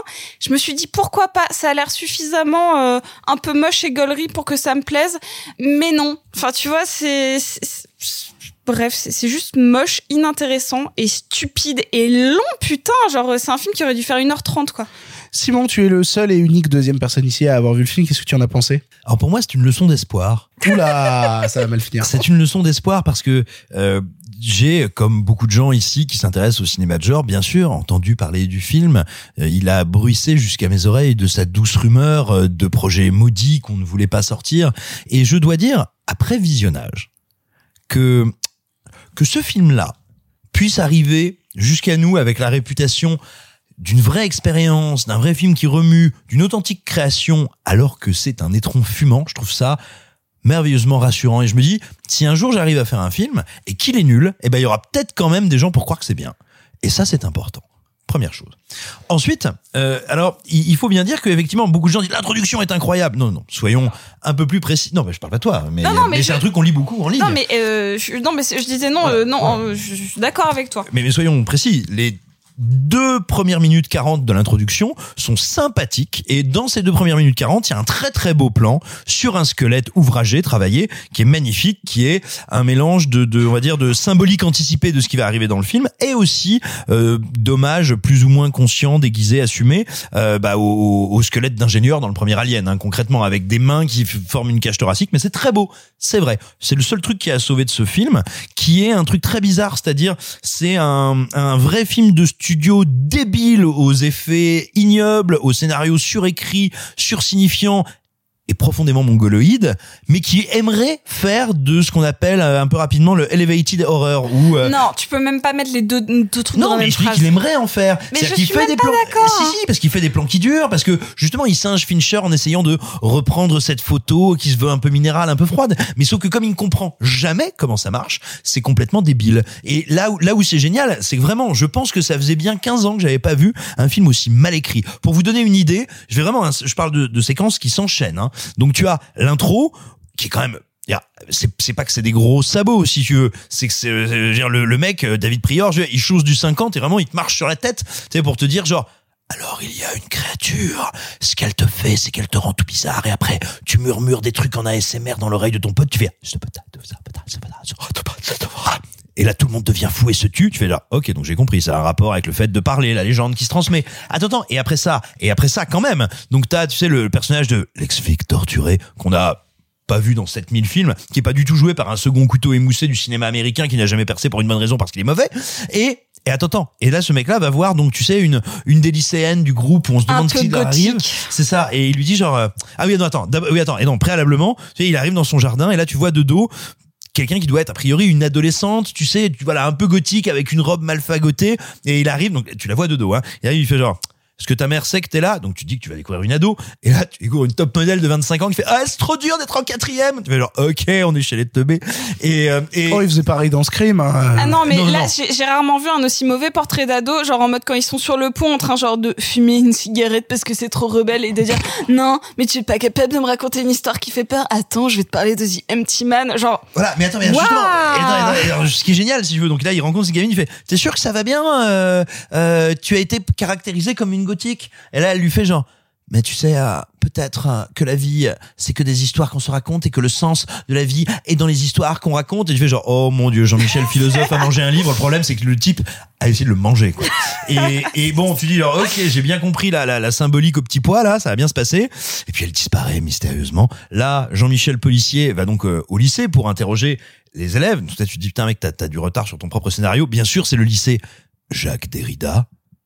Oh yeah, symbol intended. Jacques Derrida étant un philosophe qui a notamment, enfin pas qu'un philosophe, mais euh, un de nos grands essayistes français qui a notamment travaillé sur une problématique dans les années 60 et début des années 70, à savoir est-ce que c'est le langage parlé qui conditionne le langage écrit ou le langage écrit qui conditionne le langage parlé? Donc là, tu vois, on est voilà Qu'est-ce que c'est profond. Ah, mais à ce moment-là, je, bonjour, je chausse, je chausse du 60 et mon histoire est profonde. Et donc là, il interroge une amie des lycéens qui lui fait genre, non, mais il nous est rien arrivé de bizarre, juste, vous connaissez l'histoire du Empty Man? Non, qu'est-ce que c'est? C'est une histoire bizarre, faut pas y croire, mais c'est un truc, quand on se raconte la légende urbaine, il se passe des trucs bizarres. Ah bon? Séquence suivante! Bah, t'as les jeunes qui se racontent la légende urbaine et qui font, donc ils se réexpliquent ce que donc tu as déjà vu quatre fois! Quatre fois! dans le film. Littéralement. Et le film n'est que ça. C'est-à-dire, c'est euh, un, ou quelqu'un qui n'a pas de mémoire tampon, ou quelqu'un qui vraiment, euh, vraiment est persuadé d'être très intelligent sans l'être et qui t'explique, qui te fait, c'est très compliqué, en fait, c'est une histoire. Quand tu la racontes, il se passe des trucs. Ok, merci. Euh, et, et la mise en scène est à l'avenant. C'est-à-dire que tout est surligné. Tous les effets sont décuplés. Alors je veux bien qu'on n'ait pas encore eu de grands films d'horreur de la SMR, mais moi à un moment des gros plans sur des bouches qui font ça me donne juste envie de te dire mec achète-toi des consonnes. Euh, Oh là non, c'est un des films les plus médiocres dans le genre que j'ai vu depuis longtemps.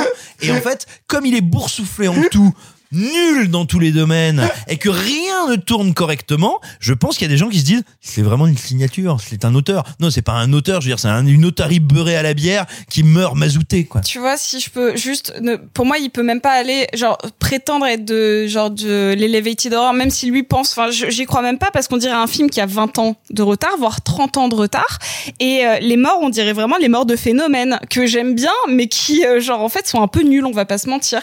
C'est-à-dire que les gens qui se poignardent tout seuls dans des douches, au bout d'un moment, bah, on a passé l'âge. Vous l'aurez compris, The Empty Man est une vraie déception pour les deux personnes qui l'ont vu ici. Euh, on vous laissera le voir sur Disney Plus pour vous faire votre propre avis ou pas. hein. Ça, je vous rappelle que ça dure 2h17. Euh, vous vous ferez votre propre avis.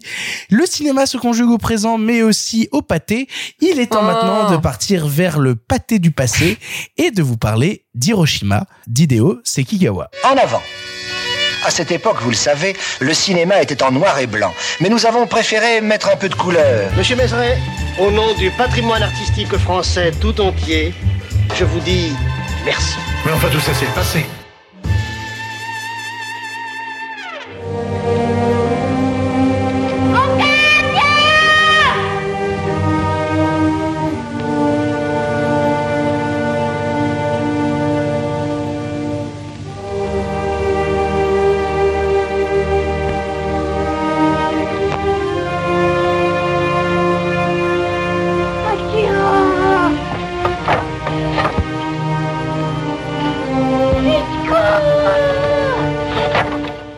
Hiroshima, sorti en 1953 et réalisé par Hideo Sekigawa, porte bien son titre puisqu'il consiste à dresser un portrait clinique et précis des événements s'étant déroulés en 1945 dans la province japonaise et des conséquences de la bombe atomique américaine qui y a explosé. Dans une forme mi-documentaire, mi-fiction, ce long métrage ressorti tout récemment en Blu-ray chez Carlotta ne nous pardonne aucune image, aucun événement, tant dans l'avant, le pendant que l'après. Et afin de commencer à parler un peu du long métrage, j'aimerais qu'on aborde, enfin, que l'on attaque par un prisme plus large, à savoir le sujet des films issus de traumatismes humains. C'est-à-dire qu'il soit de la guerre, qu'il soit du terrorisme, c'est un événement récurrent dans le cinéma que d'exorciser quelques années après euh, les événements terribles par le cinéma. Est-ce qu'il y a des films comme ça que vous sentez importants qui sont issus de cette lignée justement de besoin d'exorciser post-événement terrifiant? Moi personnellement, le premier truc auquel j'ai pensé, c'est les films qui ont été produits euh, post euh, post 11 septembre, post World Trade Center avec Le Vol torture porn? 93 Ah avec non, euh, il y avait un film avec Nicolas Cage aussi euh, sur la question. World Trade Center. Ouais, d'Oliver Stone. Mais ça, ça c'est parce que les Américains, ils ont une euh, capacité de réaction à ça qui a toujours été, euh, euh, mais qui dépasse la catastrophe. C'est qu'en général, il le cinéma réagit promptement à l'histoire américaine. C'est pour ça que mine de rien, ils font des films rapidement sur le Vietnam. C'est pour ça que mine de rien, ils font des films assez rapidement sur la première guerre du Golfe ou la seconde et sur le 11 septembre, etc. Donc oui, il y a ça. euh, Il y a La guerre des mondes de Spielberg, plus grand film euh, post 11 septembre, etc. Alors, on, on va en parler justement de la différence entre retracer véritablement les événements et être dans la métaphore. Ce qui est pour moi pas la même chose. Ce qui est pour moi pas la même chose. Alors justement sur la métaphore, ça fait la transition parfaite parce que on a déjà parlé de ce bouquin un certain nombre de fois. Il y a un bouquin de Laurent Aknin qui doit s'appeler euh, Mythe du cinéma américain. Mythologie américaine. Euh, ça, euh, qui est vraiment un bouquin absolument incroyable, mais où justement on est sur ce truc de la métaphore. Et c'est pas ce qu'on va aborder aujourd'hui, mais effectivement, moi, ce que je connais mieux et ce que j'ai beaucoup vu, notamment dans le cinéma de divertissement, etc., c'est ce truc de dire quand il y a un événement qui qui déflagre sur le monde entier. Alors le mot est un peu bizarre là vu qu'on va parler d'Hiroshima, mais il y a très vite une transcription dans le ci- dans le grand cinéma de divertissement. Après le 11 septembre, déferlante de cinéma de super-héros, de ces héros qui viennent nous sauver, nous porter secours. Et de l'autre côté dans le cinéma d'horreur, déferlement donc de torture porn, donc tu vois de de- d'une violence inouïe. Et en fait, ce qui m'a vraiment hyper interpellé dans ce film-là, mais je sais qu'on va vachement revenir dessus, c'est qu'en fait c'est les deux. C'est-à-dire que c'est à la fois un film sur l'événement et à la fois une métaphore et on va revenir dessus mais et à la fois une euh, un, un truc de catharsis quoi. Mais, mais pour le coup, si on veut pousser la métaphore jusqu'au bout, c'est intéressant de voir que Hiroshima sort en 1953, donc on est huit ans après après l'explosion de la bombe, et un an après Hiroshima sort Godzilla. C'est-à-dire que un an après Hiroshima sort Godzilla, qui lui, par contre, bah, justement, Métaphore. euh, voilà, prend complètement le mythe et rentre dans la métaphore. Vous avez d'autres choses comme ça? Moi, j'allais citer, en fait, très bientôt, on va avoir un film réalisé par euh, bah, Cédric Jiménez, réalisateur de Back Nord et euh, de La, La French, French. qui euh, sortira donc l'année prochaine, un film qui s'appelle Novembre et qui reviendra sur les attentats du 13 novembre euh, donc euh, 2015. Donc le film sortira sept ans après les faits. Là, le film Hiroshima sort euh, huit ans après les faits. J'ai l'impression que 7-8 ans, c'est le bon timing. Il y a que le World Trade Center où en fait ça allait beaucoup plus rapidement, où 3-4 ans après, il y avait déjà des films dessus. Non, non, mais attends, quand on parle de cette capacité du cinéma à appréhender le réel ou les événements fondateurs, en fait, on parle quand même, disons-le, beaucoup euh, du, du cinéma américain, avec peut-être en partie l'exception du néo-réalisme italien juste après la Seconde Guerre mondiale, mais c'est vraiment le cinéma américain. Et il y aurait euh, plusieurs questions à se poser, notamment est-ce que, alors là, attention, hein, je- j'y vais avec des gros sabots. alors, tu parles du cinéma américain, moi j'avais cité Utoya aussi, euh, j'avais cité des choses comme ça. Est-ce que ça rentre aussi dans cette lignée, mine de Oui, rien? ça ça rentre dans cette lignée, mais, mais la différence, c'est que c'est beaucoup moins dans des pays où il y a une tradition de ça. Ça y rentre. Mais les Américains ont une tradition de ça et on pourrait, alors vraiment pour parler de manière très simpliste et euh, au stabilo, se demander dans quelle mesure un pays qui a relativement peu d'histoire ou en tout cas moins d'histoire et d'historiographie que nous ne sait pas fabriquer et fabriquer une conscience de lui-même de manière consubstantielle au cinéma et n'a pas besoin de fabriquer de l'histoire à toute vitesse. Il y a peut-être quelque chose de ça. Il faut voir notamment que dans les années 70, ce qu'on appelle le nouvel Hollywood, et là j'invente rien, hein, je- je- j'emprunte bien volontiers à, à Jean-Baptiste Toré qui est réalisateur et historien du cinéma, euh, c'est un mouvement qui, un mouvement critique bien sûr et artistique, mais qui naît, dire, littéralement, qui découle, qui exude euh, des images du meurtre de Kennedy, euh, des différents meurtres politiques qui ont eu lieu dans cette période-là, et puis du Watergate et de la guerre du Vietnam. Et c'est-à-dire que oui, effectivement, il y a dans la geste américaine une volonté, une nécessité probablement de se traduire, de se raconter et de se constituer via le récit. Alors justement, on parle très souvent de ce, de, de ce pays qui n'a pas d'histoire, des États-Unis qui n'a pas d'histoire. Est-ce que justement, quand il se passe un événement aussi terrible dans le cinéma américain, on parle beaucoup de cinéma américain, on va revenir à Hiroshima, mais euh, est-ce qu'il n'y a pas justement un truc dans l'Amérique à ce moment-là de se dire, vu qu'on n'a pas d'histoire, dès qu'on en a un bout, il faut l'exploiter le plus rapidement possible au cinéma? Est-ce qu'il n'y a pas aussi ce truc-là? Et puis, vu que c'est un traumatisme tout frais et tout récent, ça viendra forcément résonner chez les gens et ils auront envie d'aller en salle. Bah, c'est surtout que donc, mais du coup, je vais reprendre ce que disait euh, Simon. C'est un pays jeune, donc ça veut dire qu'ils ont une manière d'avoir une absence de complexe sur certains trucs qui n'est pas du tout la même qu'on a en Europe. Tu regardes, donc tout à l'heure, je t'ai cité l'exemple du Vietnam. Tu regardes la promptitude avec laquelle ils ont traité du Vietnam, et ensuite nous, la promptitude ou plutôt l'impromptitude avec laquelle on a traité de l'Algérie ou de l'Indochine.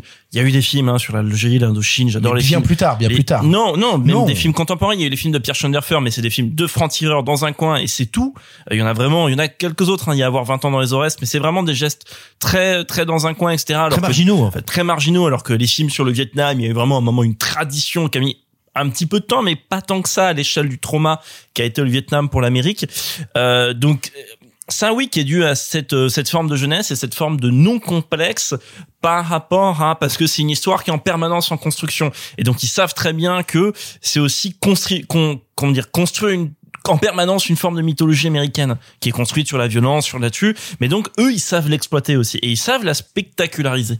Bah là, on va revenir justement. Tu parles de euh, spectaculariser. On va revenir à, Hiroshima d'Hideo Sekikawa parce que je t'ai je t'ai envoyé un message pendant que je regardais le film parce qu'il y a une réflexion qui m'est venue et, et Clara, tu l'abordais déjà euh, déjà du bout des doigts.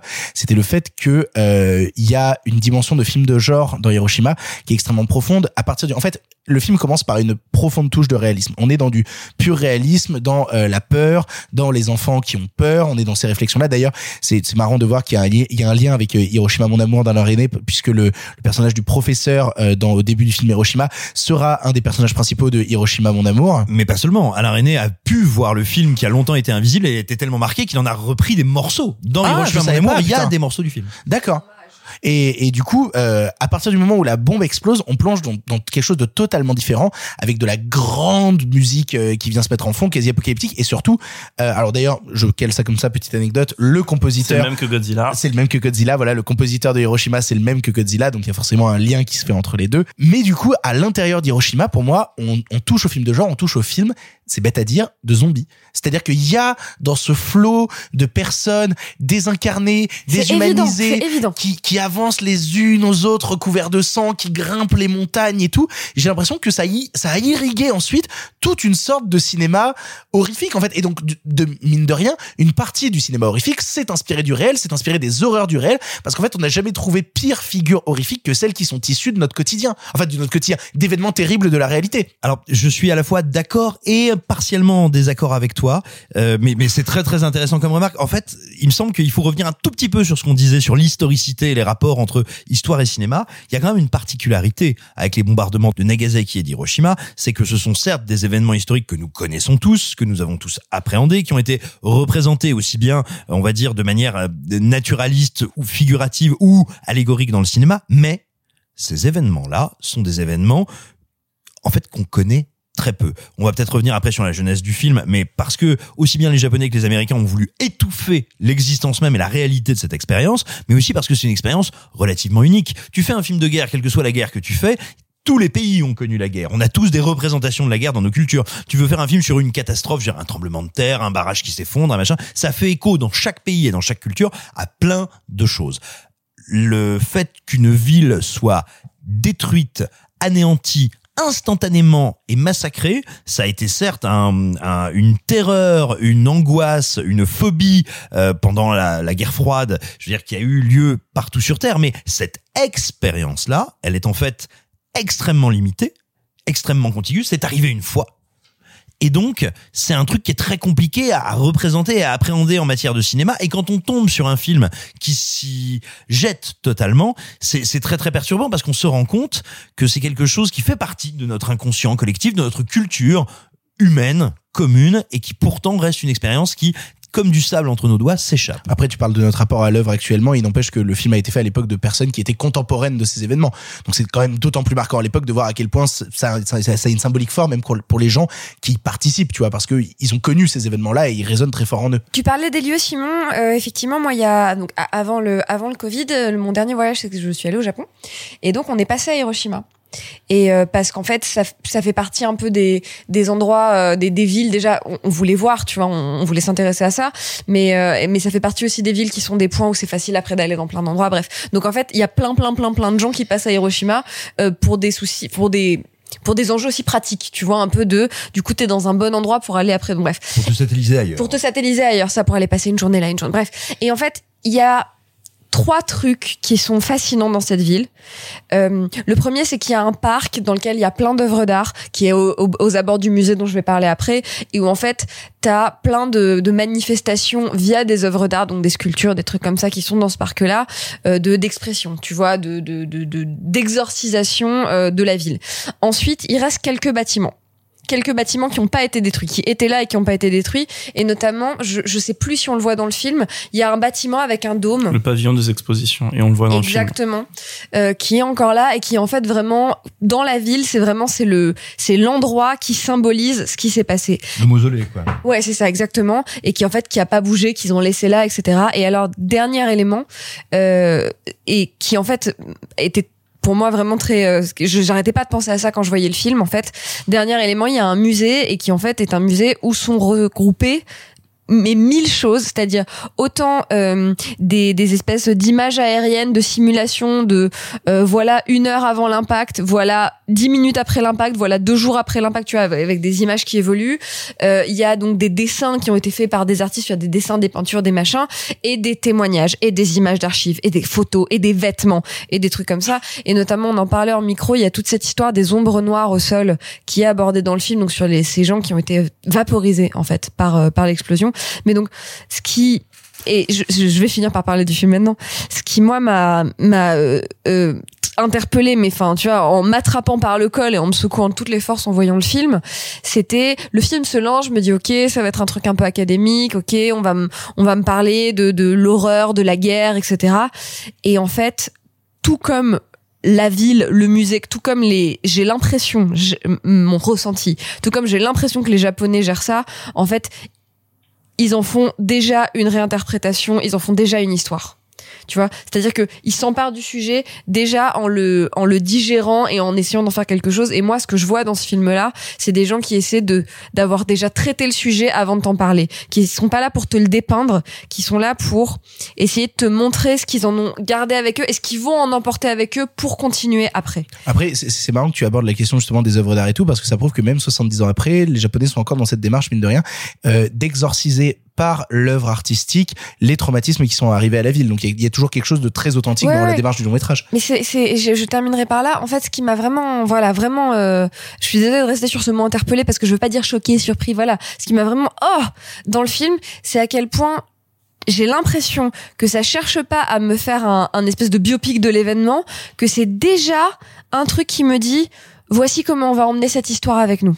Et voilà, ça m'a, euh, ça m'a euh, soufflé quoi. Et d'un point de vue de narration, ce qui m'a pas mal traumatisé, on va dire, dans le film, c'est que t'arrives souvent à te détacher du réel vis-à-vis d'un élément traumatique de cinéma euh, par le fait que t'es au, au travers des yeux d'un personnage fictif. Euh, je, je prends, je prends l'exemple le plus bête du film catastrophe que tout le monde a vu, c'est-à-dire le Titanic. On te prend deux personnages fictifs pour te relater les événements, te mettre des choses à côté. Là, euh, certes, tu passes de plein de points de vue sans que ce soit pour autant un film choral, vu que les histoires ne se croisent pas. Et donc, tu as une espèce de portrait vivant d'énormément de personnages, ce qui t'immerge dans la souffrance sans avoir ce euh, euh, toute ce- toute cette fictionnalité qui peut y avoir par la création d'un personnage que tu vas suivre. Et ça je trouve ça assez fascinant dans le film mais extrêmement morbide aussi hein, d'un coup parce que tu peux pas vraiment t'attacher à un personnage parce qu'il y a très très peu de survivants. En fait tu passes d'une personne qui va mourir à une autre. Et euh, c'est un mouvement de vague qui est absolument traumatique. Et euh, je pouvais pas m'empêcher de comparer parce que voilà euh, à la série de Tchernobyl, enfin la mini-série de Tchernobyl, puisque c'est euh, la seule autre euh, œuvre qui me vient en tête qui parle de des conséquences de, radioactivité sur le corps humain et qui le traite aussi de manière quasi fantastique dans la décomposition du corps. Mais pour autant et heureusement, on suit pas mal de personnages euh, soit fictifs, soit réinterprétés, euh, qui permettent d'avoir malgré tout des petites euh, respirations via des, des mini-histoires à côté entre guillemets des dialogues peu un peu ouvins ou en tout cas juste pour avoir des respirations, ce qu'il n'y a pas dans Hiroshima, ce qui euh, ce qui a un parti pris absolument euh, bah, glaçant, interpellant, euh, en faisant une œuvre assez extraordinaire au final. C'est marrant que tu parles de ce système de vague parce que même quand il y a ce système de vague, pourtant tous les personnages sont interconnectés. C'est assez très drôle de voir à quel point justement, euh, tu sais, on dit très souvent le monde est petit, mais à quel point chaque personnage en fait finit par se répondre par leur histoire, par leur quotidien. hein. C'est ça. Et, et, et donc et donc forcément machin connaît machin qui a eu une répercussion Ouais. sur machin derrière et euh, et, et c'est assez troublant de voir à quel point justement euh, la petite histoire de chacun finit par heurter la grande et finit par heurter celle des autres.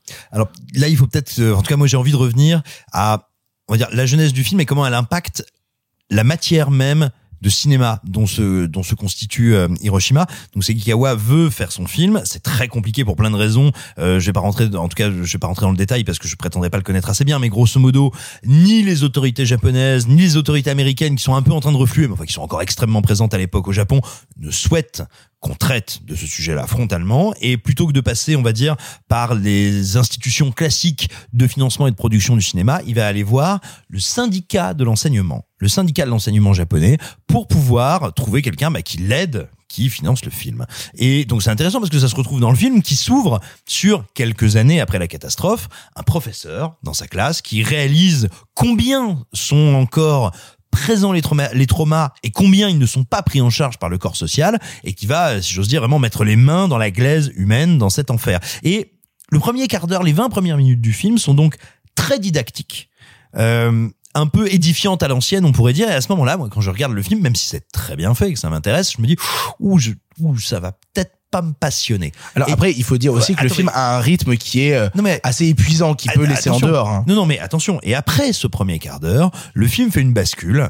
Il y a une amorce de flashback, mais qui là encore me semble relativement classique, voire académique dans sa mise en scène. Et là, tout d'un coup, eh ben, il y a la bombe. Et après les plans d'explosion de la bombe, on arrive immédiatement dans un cinéma expressionniste.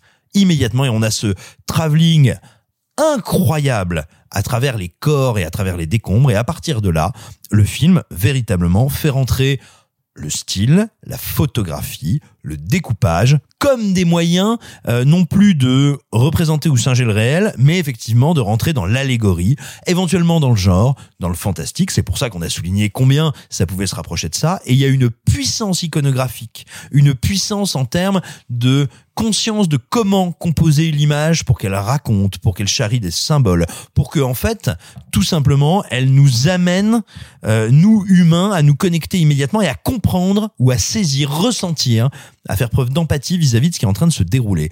Et ces centaines et ces milliers de corps, ces centaines et ces milliers d'humains hagards qui traversent l'image, qui traversent le plan, et ben tout d'un coup, tout ça devient d'une espèce de terrifiante grâce funèbre. Et véritablement après ces 20 minutes le film devient une espèce d'expérience de cinéma assez inédite et où on voit où on sent qu'il y a des générations d'auteurs qui sont allés puiser euh, ou que ce soit pour représenter on va dire les, les- le cauchemar de la guerre comme tu vois tu, tu sens que le tombeau du ciel n'existerait pas sans ce film.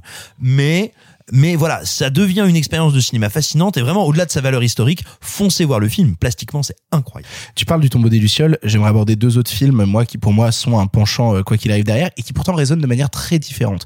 Parce que dix ans après euh, ce film-là, il y a, deux, enfin, dix ans après, déjà, il y a un film qui sort, moi, qui m'a énormément fasciné, qui s'appelle La Bombe, qui est un film de Peter Watkins, qui fera plus tard euh, Punishment Park, et euh, qui fait un, un, un film qui est commandé à l'époque par, par, par, par l'Angleterre, et qui Par lui la BBC, c'est oui, ça c'est ça, c'est par la BBC, et qui lui demande justement de représenter quels seront les effets d'une bombe atomique si jamais elle tombait sur l'Angleterre. Qu'est- Qu'est-ce qui se passerait? Et moi, je peux pas m'empêcher de voir. C'est très document. Enfin, ça a une forme quasi documentaire, alors que c'est pas du tout du documentaire. C'est que de la fiction. C'est on est vraiment dans le docu-fiction. c'est- un euh, docu-fiction, ça singe un documentaire. voilà, ça singe totalement le documentaire. Et là où la BBC euh, se voulait rassurante vis-à-vis du public et, et, et voulait montrer justement que non, euh, s'il y a une bombe atomique qui qui explose, tout ira bien. Peter Watkins euh, fait- joue le pirate en fait, joue le pirate quand il fait la bombe et montre à quel point en s'inspirant de ce qui s'est passé à la fois dans les bombardements en Allemagne pendant la Seconde Guerre mondiale, mais aussi des événements d'Hiroshima et de Nagasaki. Et je pense qu'il a vu le film d'Hideo Sakigawa parce que, franchement, il y a des images qui résonnent. Il te fait ce docu-fiction à l'époque qui est terrifiant, qui est terrifiant et qui finit sur une note extrêmement dramatique. Et 20 ans plus tard, dans les années 80, il y a un autre film qui arrive, un téléfilm qui s'appelle Freds et qui lui, justement, bah, n'existerait pas sans la bombe, qui pour moi n'existerait pas sans le film Hiroshima et qui Freds, justement, lui prend un parti pris beaucoup plus fictionné. C'est un téléfilm et euh, qui va lui aussi raconter l'histoire d'une famille. Donc là, on, on rejoint plutôt le côté humain, on retourne au personnage. En fait, à la petite histoire, tu vois. Au lieu de raconter quelque chose sur la globalité du pays, on revient à la petite histoire et on te raconte ce quotidien d'une famille. Si une bombe atomique explosait en Angleterre, qu'est-ce qui se produirait ensuite? Et ce qui me trouble en fait particulièrement quand je vois la bombe de Peter Watkins et quand je vois Fred, c'est que c'est des films qui finissent mal. C'est des films qui sont dans une horreur constante et qui te disent que après la bombe, il y a plus d'espoir. Après la bombe, c'est la fin. À la fin de la bombe, on ne s'en remet plus. Si jamais on envoie la bombe, c'est terminé. C'est terminé en fait. L'apocalypse nucléaire aura tout détruit. Et c'est un truc qui me trouble particulièrement quand je vois Hiroshima parce que c'est un film qui se termine sur une note d'espoir. C'est-à-dire, c'est ça qui me, que je trouve assez terrible quand je vois Hiroshima, c'est que là où ceux qui ont spéculé sur la bombe euh, se retrouvent à être dans une horreur constante, parce que Fred se termine quand même par quelque chose d'absolument abject. hein. Il y a plus d'espoir. On est dix ans après l'explosion, il y a plus rien. C'est des territoires dévastés où on prend, on fait même plus accoucher les femmes parce que on n'a pas, on n'a pas la place. En fait, on n'a pas à s'occuper de ça. Tu vois, c'est vraiment horrible ce qui s'y produit. À la fin d'Hiroshima, tu vois tout ce peuple se rassembler, ce peuple s'unir et se dire, on va réussir à vivre ensemble, on va avancer. C'est ce qui me trouble vachement dans le portrait qui a été fait à côté dans la façon reportage et qui arrive dans Hiroshima par ce truc de nous, on va se battre, nous, on va se reconstruire et nous, on va réussir à vivre à nouveau. C'est quelque chose qui, qui m'a vraiment troublé. Mais c'est parce que t'as des, c'est des démarches totalement opposées. C'est que d'un côté, t'as des, le, le film Hiroshima ne peut pas se passer autrement. C'est, comme ça. C'est que t'es obligé de vivre avec. Les survivants ont été obligés de survivre après, alors que t'as d'autres gens qui sont dans, euh, j'allais dire, l'expectatif. ou Bah, qui sont jouent à faire peur, en ou- fait. ou- ou- voilà, pour le dire mais- en effet, qui jouent à se faire peur. Et dans Hiroshima, t'as l'expérience de gens qui l'ont vraiment vécu, et surtout l'expérience de gens qui ont besoin de le raconter. Là, je vais retomber un Et peu. qui ont besoin d'aller mieux, hein, c'est ça. Non, mais qui ont besoin de le raconter parce que c'est un truc aussi qu'on ne racontait pas ou, qui, est tabou. C'est un- c'est un- c'est aussi une histoire du Japon. Je, je vais revenir encore deux minutes sur le contexte parce qu'en fait, peu de temps avant que le Hiro- Hiroshima sorte, le Japon était toujours sous gouvernance américaine. Le Japon a été occupé plusieurs années euh, par les Américains et, sous le, le- le- comment dire sous le dirigé par le général MacArthur. Et il s'avère que les Américains censuraient toute présence de la bombe atomique ou des radiations ou autres dans euh, les œuvres en général, hein, donc littérature, cinéma, euh, peinture ou autre. Les œuvres japonaises, il y a quelques films qui parfois arrivaient à échapper à cette forme de censure, mais c'était rarissime. Et, et le problème, c'est que d'ailleurs, les Japonais se tapaient la double censure, puisque après, et ça on le voit dans le film Hiroshima, après l'impact de la bombe, de la bombe, le gouvernement japonais lui-même censure, enfin, ou minimise l'impact et les conséquences de la bombe. C'est-à-dire que tout de suite, on pense à la reconstruction immédiate de Hiroshima, il s'est rien passé, et puis l'atome, les radiations, c'est de la propagande, euh, c'est de la propagande américaine. Donc il y a il y a cette double peine là. D'où le besoin du film, d'où le besoin du film, en fait Hiroshima, qui en fait est adapté. euh, je fais une petite parenthèse du coup euh, cour- courte, courte, court rappel euh, biogra- euh, historique, qui en fait est adapté d'un bouquin qui s'appelle Children of the A-Bomb, qui a été qui a en fait une grande euh, étude avec énormément de témoins, qui avait donné lieu à un premier film euh, Children of Hiroshima, qui, a- qui était apparemment jugé trop dramatique, romantisé, etc. Qui du coup a donné lieu à ce film Hiroshima entre guillemets plus objectif, même si aujourd'hui nous on le voit à travers et on l'a vu là une sorte de prisme de genre, une prisme de de de, style. de, de style de cinéma et en fait qui est pour eux était la vision la plus objective euh, de, de, de, de- des- des faits qui ont eu lieu là-bas. C'est c'est terrible que nous justement on, voit, on le voit par le prisme du genre, ça nous paraît tellement surréaliste qu'on finit par le voir par un vrai décalage de la réalité. par- parce qu'en fait, euh, le truc, c'est que je euh, lis- tout ce qui est dans le film est tellement graphique, mais je pense que, alors c'est horrible, horrible que, ce que je veux dire, mais je pense que si t'avais été là le jour J avec ta caméra à faire des vraies images, t'aurais fait des images qui soient tout aussi graphiques en fait Oui, que c'est sûr. la force de l'image et de la destruction du chaos, etc. Et le chaos a toujours été graphique, euh, te, te, te fait faire des images comme ça et que derrière le film en rajoute une couche parce que il y a beaucoup de, il y a de la musique à fond les ballons pendant tout le film, etc. C'est très, c'est très mélo, mais en même temps il y a un message à faire passer parce que t'as tout ce truc de, de, de, de, voilà de tabou dans la dans la dans la culture japonaise, euh, notamment autour de ce que les Japonais appellent euh, depuis les, alors excusez-moi si je me trompe sur le mot, mais je crois qu'on dit les ibakusha, les, les survivants de la bombe atomique, qui est un vrai tabou aujourd'hui au Japon, qui sont et d'ailleurs on en voit les conséquences. Par exemple, si vous avez vu récemment un film qui s'appelle Les délices de Tokyo de Naomi Kawase, elle parle de ça notamment, sorte de tabou, parce que c'est c'est c'est des gens qui portent en eux, ben à la fois les, entre guillemets Bah, les sur stigmates, eux, pas en eux, Ouais, sur eux. les stigmates de la défaite japonaise. Bon bref, c'est c'est extrêmement compliqué. Et, et, et donc tout ça, le film essaye de le traduire, euh, ce qui rend le film presque trop dense parfois, euh, trop, euh, trop, trop, si vous voulez. Pour moi, c'est d'ailleurs ce qui, ce qui rend le film à la fois euh, Hiroshima, à la fois absolument passionnant, ce qui permet d'avoir le débat qu'on en a aujourd'hui, et en même temps euh, ce qui le condamne entre guillemets à ne pas être un chef-d'œuvre ou être plutôt, on va dire, un film trop contextuel, un film qui est trop dépendant de son contexte, qui a été trop fait pa- parce qu'il il, il répond à un besoin en fait, le besoin de raconter ses histoires, euh, le besoin de transmettre, parce que tout à l'heure. Il y a un autre exemple. Les, les Japonais avaient déjà produit un film euh, avec le concours des Américains, euh, enfin de, scientifiques américains, un film phare sur la bombe atomique qui s'appelle The Effects of the Atomic Bomb of on Hiroshima et Nagasaki. Et euh, c'est un film qui avait été fait en 48. Ça montre, ça dure trois heures. Ça montre toutes les conséquences. Il y a des images qui, sont absolument légendaires là-dedans. Ça a été projeté une fois à Tokyo. Euh, pour personnel américain uniquement. Ensuite, les bobines, elles sont allées aux États-Unis, elles sont revenues au Japon 20 ans plus tard. Donc, c'était absolument hors de question euh, pour les pour les pour les Américains d'en parler. Et donc, voilà, je reviens quand Hiroshima sort, ça débloque ce truc. Et donc là, évidemment, c'est c'est c'est un truc bouleversant. Et dernier euh, dernier dernier petit détail. Euh, y a, le film a été exploité euh, ailleurs dans le monde parce que c'est aussi un film qui a été pensé pour pour l'export, pour du coup montrer qu'est-ce que le témoignage de gens qui savent vraiment ce que c'est l'expérience atomique entre guillemets. Et euh, sur l'affiche sur l'affiche américaine, la tagline du film, qui il y a que les Américains pour être aussi ignobles que ça, il y avait écrit It will blast you off your seat.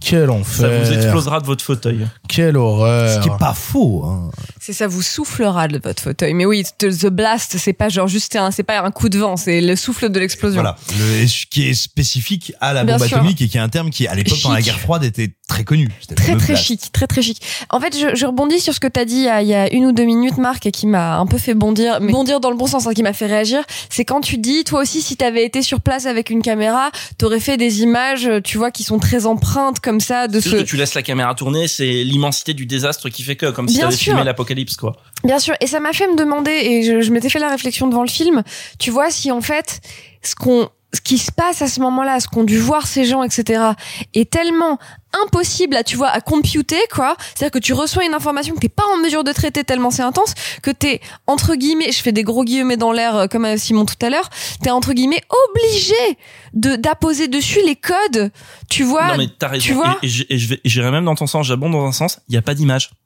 Il n'y a Ah. pas d'image. euh, Il y, a, il y a- il y a des photos après, Mhm. hein, notamment les photos d'un très célèbre photographe. Je vous invite à aller voir son travail. Il y a un superbe photographe euh, japonais qui s'appelle euh, Yosuke Yamahata, qui est notamment connu pour ses travaux photographiques sur Nagasaki. Mais bref, Mhm. euh, il n'y a pas d'image. Les seuls, la seule image de Hiroshima, elle est prise du bombardier. Elle est prise du bombardier et Enola Gay, mais il n'y a pas d'image. Alors que énormément de catastrophes. On parlait du 11 septembre, il y a des images. Le Vietnam, il y a des images. La guerre du Golfe, il y a des images. La Shoah, la Shoah, il y a des images. Et puis des le, débar- catastrophes, le euh, débarquement en Normandie, il y a des images. Et voilà, et puis des catastrophes de la même époque. La- y- ou de la même Hiroshima, il y a pas d'image, il y y a pas de caméra qui est là et la seule caméra, elle est du bombardier et on voit juste le champignon atomique à l'horizon qui se qui se Ouais, ouais, mais en fait, voilà, juste, c'est la réflexion que je me fais, tu vois. Je, excusez-moi, je sais pas si on, on en a parlé là déjà de si le, les, les gens, l'équipe du film, tu vois, sont des gens qui étaient sur place ou, ou pas directement, Alors tu beaucoup vois. de figurants du film, c'était la- les, les sur- des vrais survivants d'Hiroshima, ce qui d'ailleurs laisse imaginer comme expérience que ça doit être de retourner euh, huit ans plus tard un film qui te rappelle. Bref. Génial, bref. Donc voilà, mais vraiment, je pense aussi que quand tu reçois, quand tu vis un événement qui est euh, aussi euh, impossible à concevoir euh, dans un cerveau humain, que t'es obligé de le réinterpréter en y apposant des codes, tu vois, euh, de euh, du, du, du, tu vois, de du c'est pas de l'entertainment, tu vois, Non, mais des c'est codes de, de cinéma. des codes de cinéma, voilà, des codes de narration, tu vois, des trucs qui sont, euh, voilà. Est-ce qu'il y avait déjà des parce que quand je regardais le film, vraiment, ça reprenait énormément de, de codes 1 de films de contagion, évidemment, euh, de décomposition, mais également, on a déjà cité le mot, mais de films de zombies. Est-ce que c'est quelque chose, parce que je n'ai pas... Non, parce que le, ce que tu appelles le- les codes du film de zombie, ils vont arriver en 68 C'est avec Romero. Avant, c'est le white zombie. C'est le zombie carabien, caribéen. Non, si- si- et si tu veux que j'aille dans ton sens, euh, désolé, je, mais je te laisse terminer après, mais c'est juste qu'il y a qu'un seul film de les images que j'ai vues dans Hiroshima m'ont fait penser que euh, cette foule informe avec les survivants, etc. Ça me fait penser aux images. En fait, il y a dans les années 30 à Belgan, ça fait un remake de son film qui s'appelle J'accuse, une nouvelle version qui s'appelle J'accuse. Où à un moment il y a les morts qui se lèvent, il y a l'armée des morts qui défile pour aller prévenir des vivants, leur dire attention, euh, on est en 38, attention vous allez, on sait de quoi on parle, nous attention voilà. Et, et à un moment t'as ces images où il a mis des vrais figurants maquillés et des vraies gueules cassées de la première mélangées ensemble. Bref, mais il est impossible, il est très peu probable que le réalisateur de Hiroshima ait vu le donc c'est c'est le seul parallèle que je fais mais tout ça pour dire que t'as raison dans le sens que c'est une préfiguration euh, totale inconsciente j'en sais rien mais qui montre littéralement des gens qui sont en suspens entre la mort et la vie quoi Donc j'imagine que aux gens qui nous écoutent, on leur conseille le visionnage de Hiroshima, mais quand même avec une idée de recontextualisation Puis et un jour où ça d'avertissement. va bien. Oui, un, un jour où ça va bien. Un jour où t'as plutôt la patate. C'est ça, Pas un, sûr, jour hein. où t'es... où Non, franchement. Je, je suis désolée, hein, mais vraiment, moi, quand je vais super bien, je me mets, je me mets devant ça, je me dis, bah, j'ai définitivement gâché ma journée. Enfin, genre, euh, genre, il y a suffisamment peu de jours qui vont bien en ce moment. euh, vous savez quoi? Si vous voulez vous faire un truc introductif et un peu plus convivial j'insiste sur l'aspect convivial Voilà, le, le mot convivial. non, non, mais vous allez voir Chic et convivial. Vous allez voir pourquoi je dis ça. Euh, en préface, parce que moi, je dis ça parce que de toute façon, je l'ai vu avant de voir Hiroshima, que je viens de découvrir là parce qu'il ressort. Euh, et, et jeter un œil à la fois à la BD et à la fois au film qui s'appelle Genji Hiroshima, donc BD, manga des années 70 et adaptation en deux volets au cinéma dans les années 80. Euh, Genji Hiroshima s'inspire beaucoup du film Hiroshima, c'est un, c'est du dessin animé. Hein. Vous voyez Genji Hiroshima, c'est très dur, très beau aussi. Et si vous avez aimé cette expérience-là, du coup, là, vous voyez euh, Hiroshima. Et euh, si vous prenez le Blu-ray, parce qu'on parlait du Blu-ray Carlotta, dans les bonus, il y a un documentaire d'une quarantaine de minutes passionnant sur l'impact de, bah, de du monde atomique, enfin sur le, le le nucléaire dans le Japon, qui est passionnant parce que là-dedans, on parle de films dont vous avez jamais entendu parler. Évidemment, on parle de Godzilla et de Genji Hiroshima dont je viens de parler, mais bref, matez ce bonus qui est passionnant. Ah oui, non, puis moi, mon conseil visionnage, c'est pas trop, euh, regarde-le si ça va bien. Non, regarde-le si tu viens de te faire Gellard, tu te diras qu'il y a pire, quoi. C'est vrai que quand tu regardes le film, tu fais Oh, ma vie, ça va. Alors que pourtant, c'est la bombe qui a été Guillard. Oh Je sais pas la faire, merci Marc Quel putain Oh, d'enfer. Marc. Bof Bof, hein Bof, bof. Mais on va quand même terminer là-dessus. C'est ainsi que se termine ce 43e épisode de Pardon le cinéma. 43. Qu'est-ce qui s'est passé en 1943, Marc Moquin? T'étais adolescent à ce moment-là. Euh, Sacha Distel était en pleine puberté je sais Oh. pas. De très beaux printemps à Paris. Ah, Oh Euh, non, 43, c'est le moment où l'Allemagne commence à perdre la guerre, donc ça tourne mal du coup. Oh, quel enfer Euh, quoi d'autre Euh, euh, euh, euh, vas-y. Je remercie tous les gens autour de cette table d'avoir participé à cette émission. Merci beaucoup Clara. Mais de rien. Merci beaucoup Simon. Merci. pourquoi je dis merci Euh, ah, ah, Excellente semaine à vous. Garde-le en entier, s'il te plaît, Victor. Merci beaucoup Sophie. Merci. Merci beaucoup Marc. Ah, c'est un poignard, non, je sais. Ouais, non, et ça, ça a inversé, ça a inversé de personne. Euh, sachez que à chaque fois que vous écoutez un épisode de Pardon le cinéma, Un vous arbre vous est abattu. déjà. Et puis surtout, vous vous approchez un peu plus de la réouverture des salles de cinéma, ce qui fait que bientôt, vous écouterez une émission qui ne vous parlera pas que de sorties DVD, Blu-ray et VOD et SVOD, mais qui vous parlera de ce qu'il y a dans des salles de Eh, cinéma. Imaginez, on va parler de cinéma. Mais Vraiment, ça va être fou. Juste, on va arrêter le contenu, parce qu'à un moment, ça va quand même. Et on va devoir parler de ce qui se passe. Non, mais- non, mais- Disons la vérité, à chaque fois que vous écoutez cette émission, un fasciste se transforme en femme fontaine. Oh. non, ce qu'il faut savoir surtout, c'est rien compris. Moi non plus. ce qui- ce qu'il faut savoir surtout, c'est qu'on a, on a décalé à la base les enregistrements de Pardon le cinéma euh, à partir de la rentrée. On les a dit, on les décale au jeudi soir. Comme ça, ça nous permettra de nous laisser plus de temps pour digérer les sorties du mercredi et tout. Et éventuellement Et ce de qui devoir fait faire des rattrapages. C'est ça. Et ce qui fait que, en fait, ça fait quatre mois qu'on enregistre le jeudi soir dans le vent parce qu'il n'y a pas de film qui sortent le mercredi. Alors non, non, on enregistre le jeudi soir parce que mercredi soir, tu veux regarder Top Chef, Victor. Euh, aussi.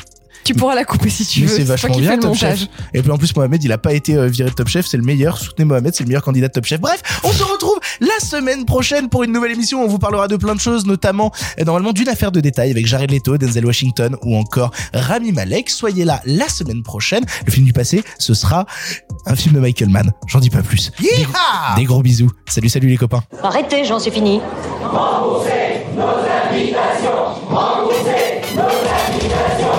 Qu'allons-nous faire par Osiris Essayons de nous voir la semaine prochaine pour déjeuner et puis vous me montrerez votre clocher. Le cinéma fait de toi un bon gamin et que c'est quoi? Maintenant c'est fini, va falloir rentrer. Je vais aller me faire une toile. Ok, amusez-vous bien tous les deux. Bon, ça j'y compte. Bonne soirée. Merci. Have a great evening.